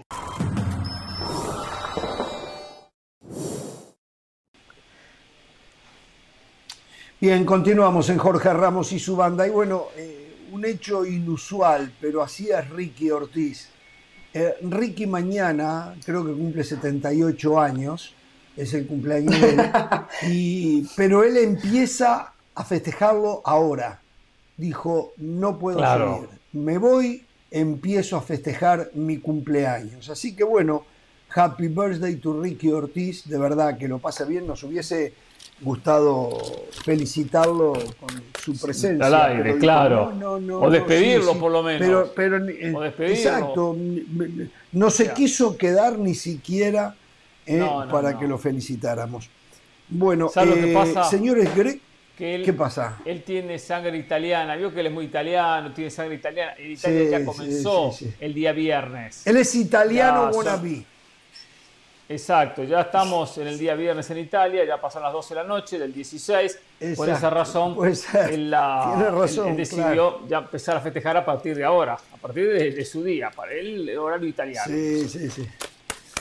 Bueno, antes que nada una aclaración, eh, porque hay que dar el beneficio de la duda. Ayer acá dijimos, en Pereira justamente hacíamos referencia a todo el tiempo que tenemos eh, cubriendo el fútbol mexicano, usted y yo, y cuando hablábamos con la gente en, los programas radiales, inclusive televisivos, pero con llamadas telefónicas, nos decían, eh, también en Centroamérica, pero que en México, si no tenés alguien que te ayude, si no pagas, los muchachos no juegan. Es un problema enorme, que hay que pagar para, que, para que jueguen los muchachos. Bueno, ayer el periódico Reforma en México denunció que el director general de Fuerzas Básicas de Chivas, perdón, no de Chivas, perdón, de Pumas, Raúl Alpizar, quien fuera un lateral hace muchos años, años de Lo recuerdo, vino a suplantar a Lilini eh, cuando él era antes el director, estaba cobrándole a los chicos, a los chamacos o a los padres de ellos una cuota para que jugaran. Él y su eh, ayudante, Esteban González creo que se llamaba. Y, bueno, en la noche surgió la noticia de que eh, Pumas los había suspendido del cargo, no corrido. Habría una investigación, mientras tanto quedaban suspendidos. Eh, le pregunto a la producción, no sé si lo tenemos, a lo mejor no, pero sé que Raúl Alpizar habló con ESPN Deportes y en la nota que le hicieron los colegas en México, él dijo que es absolutamente falso que eso pasara. Se defendió e insistió que estaba dispuesto a someterse a cualquier interrogatorio eh, eh, para, demostrar que eso no era verdad. Lo dejamos ahí. Creo que valía la pena también dar la otra campana, ¿no? Este, claro, claro. Yo tengo aquí las palabras que le dijo a Record. ¿Las tenemos? dice totalmente. Yo, yo, tengo aquí las palabras que le dijo a Record, porque Record saca la noticia, después él responde y mire lo que dice, que de hecho comentan que lo hizo con voz entrecortada, que estaba muy, muy afectado. Dice, la noticia es totalmente falsa y te lo digo mirándote a los ojos. Nunca fui mediático, pero me conocen. Eh, que me esculquen, que esculquen la oficina, mi vida, mis cuentas. Vivo al día, dice. Raúl Espizar, eh, hablando del mismo, es un digno representante de los valores del Club Universidad. Quiero que Dios me dé fuerza para mm, enfrentar a la gente mala que me quiere hacer daño. Yo no hice nada eh, de lo que se publica en esta nota. Y dice, me duele, no le tengo miedo a la gente mala, sé que hay gente mala y yo no soy de esos, puedo caminar con la frente en alto en frente de mi hija y de todos ustedes. Palabras muy contundentes, ¿no? Exacto, sí, sí. Él dijo algo también, dice, el coche, el carro que tengo me lo probé el equipo, yo no tengo mi carro, vivo en el mismo lugar de siempre, o sea, vivo del cheque que me llega cada 15 días, eh, en fin, el panorama que pintó en las notas que dio Raúl Alpizar, a uno lo lleva a pensar, ¿será verdad lo de lo que lo están acusando? Bueno, tenemos que dejar que el tiempo corra, pero sí me recordé y, que yo le negaba a la audiencia del programa cuando me decía, claro. o sea, no es que le negaba, pero lo ponía en tela de juicio, porque yo vengo de un país donde yo no digo que no haya algún tipo de corrupción en el fútbol, pero vengo de un país que no se puede dar el lujo de eh, no darle oportunidad a los jóvenes que tengan condiciones simplemente porque no le dan un pago. O sea, porque los clubes lo corren de inmediato porque, a ver, si no aparecen, no se reclutan jovencitos para que vengan al club, no puede sobrevivir porque se vive de eso, de la venta de jugadores. Entonces, eh, yo lo ponía en tela de juicio. Vamos a ver qué es lo que Porque pasa. para dañar la integridad así de una persona no vale una sola fuente ni un artículo de opinión. Hay que ser muy cuidadosos. O sea, yo digo que si a mí el día de mañana me llega una información de eso, yo como mínimo tengo que buscar dos o tres padres que me respalden la noticia. Antes de publicar. No me vale que sea un directivo, un solo padre, un solo jugador. Porque como dicen, ese tipo de noticias es como cuando explayas una, una, una almohada de plumas. Después la puedes ir recogiendo, pero ahora podemos, ahora, claro, podemos confirmar que el periódico solamente tenía una fuente que solo hizo referencia a una persona. No lo sé, no lo sé, no lo sé. Ahora lo interesante es que le estén dando ahora ellos mismos el derecho a réplica tan rápido, dicen lo que dice, pero dice, ok, pero hay esta información contrastada. Yo solamente, claro. a, ver, yo solamente, no digo que sea mentira lo que Reforma es un periódico muy serio, ¿eh? De acuerdo. Pero, pero, eh, pero, digo, bueno, hay que también escuchar la otra parte porque es bien grave lo que se está diciendo. No, ahora, yo, es difícil opinar en este, este tema, pero me encanta opinar igualmente. Eh, el periódico, si publica algo, pues tiene sus fuentes porque es una investigación. No es un comentario callejero, un comentario de, una pausa, un comentario rapidito. No, saben que tal equipo cobran para jugar. O sea, un periódico, aparte queda mucho más establecido ya al publicar la nota, al vender el periódico, a, a, diferente, cuando de repente uno al aire, quizás alguno, algún, que a veces los hay, ¿eh? los hay, algunos colegas tiran cualquier mm. frase por tirarla. O sea, esto ya es basado en una, de una investigación. Ahí y sumado a lo que dice Jorge, ¿no? Un periódico muy serio como Reforma, dice que tiene que tener Depende del periódico. De repente, claro, fueron, fueron, un par de jugadores, de repente vaya a saber. Después está el tema también, eh, y después eh, Alpizar en este caso, o quien fuese, tiene que defenderse, tiene que defenderse. El que calla otorga, ¿eh? tiene que defenderse y defenderse con todos los argumentos a su favor. Después habrá una cuestión legal, ¿no? y después hay una cosa que es a veces la cuestión intermedia, los, los malos entendidos, la comunicación que no es clara, que a veces quizás existe una, necesitamos una colaboración, necesitamos una ayuda, porque hay que comprar mejores, eh, no sé, bebidas para los jugadores hidratantes, bebidas hidratantes, lo que fuese. Y a veces también hay una zona gris. Digo, no digo que sea el caso de Puma, digo muchos casos. Pero esto no tiene que quedar así, porque, bien lo dice Ramos, hace años que vengo escuchando esto. Hace años que vengo escuchando esta situación en México. O sea que no es Ahora, lo raro es que Pumas no lo haya apoyado. Lo raro es que Pumas lo haya separado que, no lo haya apoyado, que haya decidido pasar un comunicado. Eh, los enemigos que él dice tener son dentro de la universidad, son dentro de la directiva, tendría que ser así para que, lo, para que no lo hayan protegido, porque se supone que cuando tú tienes un, un, directivo, sí, un, un, entrenador en, estos, en estas categorías suelen ser personas de mucha confianza, de muchos años de trabajo, de, a mí, a mí me parece gravísimo. Ahora, si es verdad, se va a conocer rápido. Porque si tenía esta costumbre de, de, sí, sí, claro, claro. Se va a conocer rápido. Sí, sí. Bueno, que hay em, casos, hay casos. Tengo, hay cosas porque un día yo en un equipo de Miami me pasó que aprendí algo que la verdad yo desconocía todo esto. Yo era asistente de un, de, del coach y me entero de algo que me llamó mucho la atención.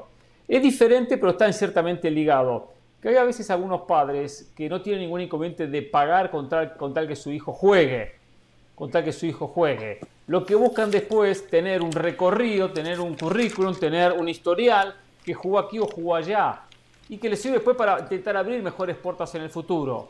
Así que en algunos casos hay padres que principalmente becas para colegios. Sí, puede ser becas para colegios o puede ser porque quieren, quieren mejorar en su vida futbolística. Entonces dice, ¿dónde jugó? En ningún lado. No, jugó aquí, jugó aquí, jugó allá. Ya el hecho de tener un recorrido, mm. bueno, le sirve quizás para saltar, para, para, para dar un paso, ¿no? Sea donde usted, ¿A usted le pagaban, por ejemplo? ¿Usted cobró? Bueno, parece. Eh, y papá lo intentó, papá lo intentó y, y el coach le dijo, mira, la verdad que le voy a robar la plata. No, no, no, no, no me la tire al córner. Si a usted los padres le pagaron para que pusiera alguno de los niños, de los muchachitos. Le pensé, ah, no, pensé que decía si, no. si papá había pagado para, para que eh, no No, si usted la agarró, eh, porque usted ve plata y los ojitos. Yo, yo la agarraba, yo, yo, yo quería que el equipo ganara y si había plata, bueno, metía el bolsillo veía y. No, no, no nunca tenés eso, nunca tenés eso. No, no. No, no, no. Pero no, pensé en serio, fuera de broma, pensé que hablaba de si habían pagado para que yo jugara. Por más que pagara millones no, y ni millones, pagando puede iba a poner a jugar, ¿eh? Ni pagando. No, no, ni pagando. ni pagando, no. No, le devuelve la plata. Pero, sí, después pensé que era buen negocio, ¿eh? Sí, después pensé que era buen negocio, ¿eh? Meterse en eso. Pero bueno, no hablo más. Bueno, a ver. Qué? Quiero mencionar algo. Quiero mencionar algo. No, no, no me importa lo que usted me diga. No me importa, faltan 12 minutos. Y acá hay una nota que usted la viene partiendo de hace rato, de hace rato. Y esto, la verdad, lo tengo atragantado porque no me gustó lo que dijo Luis Hernández. Cuando habla diciendo. Ah, permítame, permítame, permítame. Lo dejo y terminamos el programa con eso. Solo una noticia la gran que me está llegando. Solo una. No, no, no, no. Deje a Ricky que se está poniendo muy viejo. Eh, eh, me está llegando. Eh, me están diciendo en, el en la página de Bola VIP, están informando que el español de España y Monterrey están muy avanzados en un acuerdo para que a partir del primero de enero el cachorro Montes pase al equipo de la ciudad de Barcelona. No al Barcelona, eh, al español. No, no, no, al español de Barcelona, está claro. Al español de Barcelona, eh, que están muy avanzadas las negociaciones. Vamos a poner a Moisés Llorens para que averigüe a ver eh, si lo que se está publicando va de acuerdo a lo que esté pasando. Eh. Pero el Cachorro Montes el primero de enero podría pasar a jugar en el español de Barcelona. Bueno, eh, está molesto por algo. Está Yo nunca a usted lo veo que cuando le tocan el documento se enoje. Pero esta vez me consta que estaba muy molesto. Hoy de mañana me mandó un mensaje, me dice, mirá lo que está diciendo así, están contra nosotros los argentinos, no sé qué. Lo vi molesto, lo vi molesto, lo vi molesto, Pereira. Sí.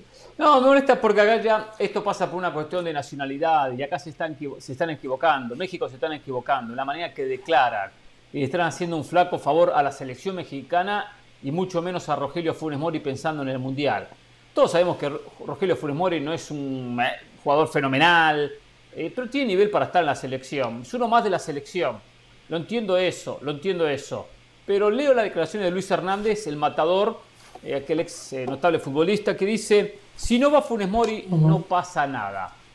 y de repente no pase nada si no va Funes Mori porque Santiago Jiménez está haciendo goles, porque está Raúl Jiménez, porque conocemos eh, el momento que está pasando Henry, Martín. Pero ¿por qué de los 26 jugadores que van al Mundial, o los 27, 30, 31, 32 que Martino está trabajando hoy en día, ¿por qué no saca la palabra Funes Mori y pone otra palabra, de cualquiera, el que usted quiera, de la selección otro nombre, de usted. fútbol? Por eso, sí, otro nombre, exacto, otro nombre. ¿Por qué no saca el nombre de Funes Mori y pone el nombre de otro futbolista? ¿Por qué no lo hace? Porque los demás son futbolistas mexicanos y Rogelio Funes Mori nació en Argentina y es argentino naturalizado mexicano. Entonces se lo mira diferente, todo el mundo lo mira diferente. Desde que él fue convocado y que hizo su trámite de naturalización, algo que permite la FIFA, permite la federación y acepta la federación, tiene que contarlo como un jugador más. Pero no, siempre se lo observa de otra manera. Y eso no es bueno para Funes Mori porque él sabe que está en el ojo de la crítica, que hay una mirada constante, eh, y mentalmente lo va debilitando, lo va debilitando. Eh, sumado a que eh, cuando llega al Mundial va a llegar con una presión extra, que la tiene y, la, la, selección mostró que estaba presionado. Entonces, ahora Luis Hernández podía decir, si no va guardado no pasa nada, si no va Montes no pasa nada, pero no, todos apunta a Funes Mori. Y, ha pasado en, en, en el medio mexicano. Hay siempre una crítica y una manera de, de, de, evaluarlo de Funes Mori diferente Yo me acuerdo con el Guille Franco lo que fue. Le hace bien. Con, Caballero no le hace bien. Con el Guille Franco fue Sí, con Guille Franco, exactamente. O sea, había campaña. Y eso no es positivo, no es bueno. Hernán, pero tú no crees. A la propia selección. A la propia a ver, selección. A ver, a ver, lo, de, lo del tema del pasaporte, yo creo que todos estamos claros. Este, se, a veces se empecinan contra el extranjero, pero también tiene que ver con el momento de Funes Mori. Funes Mori hoy es puesto en tela de juicio porque no está haciendo nada, no está haciendo la diferencia. Está lesionado. la única discusión. no, no, no, no, bueno, por lo no mismo, está haciendo diferencia. Por lo mismo, está, Hernán, está lesionado, Hernán, Carolina. Hernán, bueno, por Pero lo entonces, mismo, por eso, por pero eso ¿por Luis qué no Hernández dice- dice que si no pasa, que si no va Funes Mori no pasa nada, porque hoy el tema de discusión es si va Funes Mori, Henry Martin y, eh, o, o los dos Jiménez, evidentemente. Entonces, esa discusión con quién se podría tener, no sé, se me ocurre con un Laines, Con Pizarro. ocurre, con un Antuna, Pizarro. con un Antuna. Pero a ver, pero pero Sí. pero también se habla del tema Funes Mori, porque Funes Mori hoy no se necesita en el equipo mexicano, porque Funes Mori hoy es prácticamente una anécdota, porque Funes Mori en las eliminatorias te marca un gol, No, no es una porque Funes. Mori no juega en Monterrey desde la jornada 9. Entonces yo creo... Pero no juega que, porque ha estado que- Carolina, vamos a ser claros. No juega porque ha estado lesionado. Sí. No, no juega porque, porque no metió goles. Metió cuatro goles cuando comenzó el campeonato. Después se lesionó y por eso no pero- puede jugar. Pero más pero allá de eso hay ¿cuál una es campaña. hoy Hay una salió Bucetich a es defenderlo a Funes Mori. Dijo que está en todas Sí, y lo defendió muy bien. pueda- eh, lo defendió muy bien a Funes Mori hoy Bucetich. ¿eh? Sí, sí, sí. Yo creo, Yo lo que voy, creo Carolina, que Funes podemos Mori cuestionar es a Funes uno Mori. más de los muchos que si van, fantástico, y si no van, no pasa nada. Y hay muchos de esos, estoy de acuerdo con eso con Pereira. Claro. Bueno, pero... Pero ¿por qué hay que, pero- yo, que pero voy, Carolina, hoy- ¿por qué hay que apuntarlo? A eso es lo que voy. Entiendo A Funes que Mori. puede jugar Santiago Jiménez Eh, y nadie va, a nadie va a extrañar a Funes Mori. A eso voy, que esa, que esa, como esa manera de señalarlo, de verlo diferente, eh, es un daño a la selección mexicana. Es un daño. Porque podría haber Hernández, que si no va a Pizarro no diciendo pasa nada. cuando se va Claro, como un ensañamiento, hay un ensañamiento. por cual. Es, es- es una Totalmente. cultura de, de aficionados que, que van en la dirección opuesta. Yo les voy a decir una cosa. Yo tengo redes sociales, ustedes saben. Yo me enojo con mi Sí. equipo Danubio, me enojo con mi selección, pero sería incapaz incapaz en redes sociales de atacar a un jugador de mi equipo o de mi selección. Tengo opinión y la doy, pero como yo no puedo hacer que ese jugador se vaya o se quede, por lo tanto mi asumo que se queda y yo no lo quiero perjudicar. Quiero que si está jugando mal empiece a jugar bien. Y si yo le empiezo a pegar y mucho menos a insultar como una cantidad enorme hace, lo único que voy a hacer es ir en contra de mi equipo. Yo olvidémonos del jugador. Voy a ir en contra de mi equipo, por lo tanto yo tengo que alentar, alentar, alentar y dejo que el técnico se dé cuenta que Pepito Pérez no puede ser el lateral derecho de Danubio y que hay que buscar una solución. Pero yo no voy a salir a insultar a Pepito Pérez. Y lo mismo digo para la selección. Y puedo dar mi opinión de lo que pienso de un determinado jugador, pero bueno. Señores, algo más que quiero decir, Carlos, porque quiero hablar el tema Byron Castillo que me ha quedado pendiente. Bueno, simplemente estoy de acuerdo con ese tema, estoy de acuerdo que la gente y el aficionado no debe gritar en contra, pero creo que lo de Luis Hernández era una opinión sobre un delantero que no va a hacer la diferencia. No creo que necesariamente hay un ensañamiento, más allá que el ensañamiento, muchas veces existe un ensañamiento de Luis Hernández contra, contra Funes Mori, que es a lo que vamos. Bueno, eh, yo estoy encolumnado con Pereira en eso. ¿eh? Yo estoy encolumnado con Pereira. Byron Castillo, Ecuador, Chile y Perú. Hoy se hicieron los descargos ante la Comisión de Apelaciones de la FIFA, que ya había eh, archivado el tema tras la denuncia de Chile, que fue a la Comisión de Apelaciones. Eh, el periodista argentino César Luis Merlo informa que, eh, y después la prensa internacional lo ha informado, que la Federación Ecuatoriana de Fútbol decidió que el jugador Byron Castillo no fuese. La FIFA lo había citado, eh, eh, so pena de abrirle un, eh, una investigación, no una investigación, sino un, expediente. un acta disciplinario, un expediente al oh. jugador.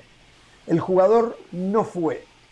La excusa que da su abogado es que el jugador no tenía ya nada que aportar a lo ya dicho anteriormente. Lo que nosotros creemos, esto lo deduzco yo, es que el jugador no fue para no correr el riesgo de decir algo que no tenía que decir.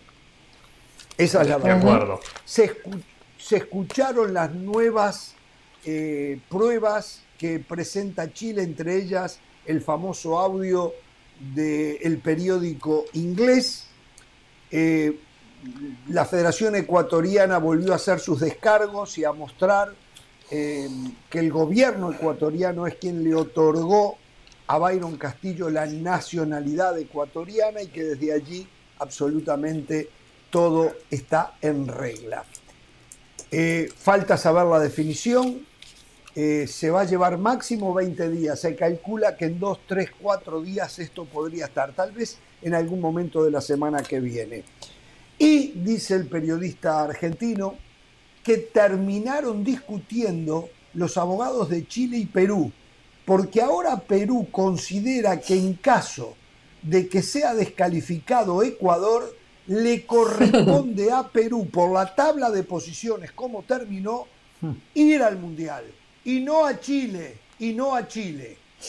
Mientras que Colombia, que no se ha pronunciado al respecto ni estuvo allí, Tendría que ser que juegue el repechaje, pero Australia ya jugó el repechaje con Perú y Australia no va a jugar otro repechaje. Por eso Colombia tiene cero posibilidades y yo creo que casi cero. No se lo ganaron.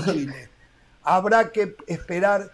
Yo creo que Ecuador va a estar en el Mundial y después se verá cómo actúa la FIFA de cara al futuro. ¿eh? Eh, hablando del Mundial, a partir del próximo lunes, aunque mañana estamos en deportes también, comenzamos a las 4 de la tarde en ESPN Deportes por dos horas. 4 Pacífico. Terminado el programa inmediatamente en ESPN Plus, usted lo puede ver y escuchar. Y por supuesto, en todas las plataformas de audio donde usted ya sabe que nos puede escuchar. Nos nos reencontramos mañana. ¿Algo que quedó pendiente para ustedes, muchachos? No, nos Eh, encontramos mañana. debutó en el Sunderland de Inglaterra Jevison Bene, jugador costarricense de 18 años. Debutó en la- lo que es la segunda división, la Championship de Inglaterra, ¿eh? Con 18, es la nueva generación de jugadores de Costa Rica. Mm. Hablando de eso rápido, ¿no supimos ¿eh? nada Keylor Navas? Bueno, ya, ya, porque Keylor Navas se arreglaba ahora con el Olympiacoso, se tiene que quedar. ¿eh? Mañana. Señores, hasta mañana. Mañana en Deportes y en ESPN Plus, en Duplex.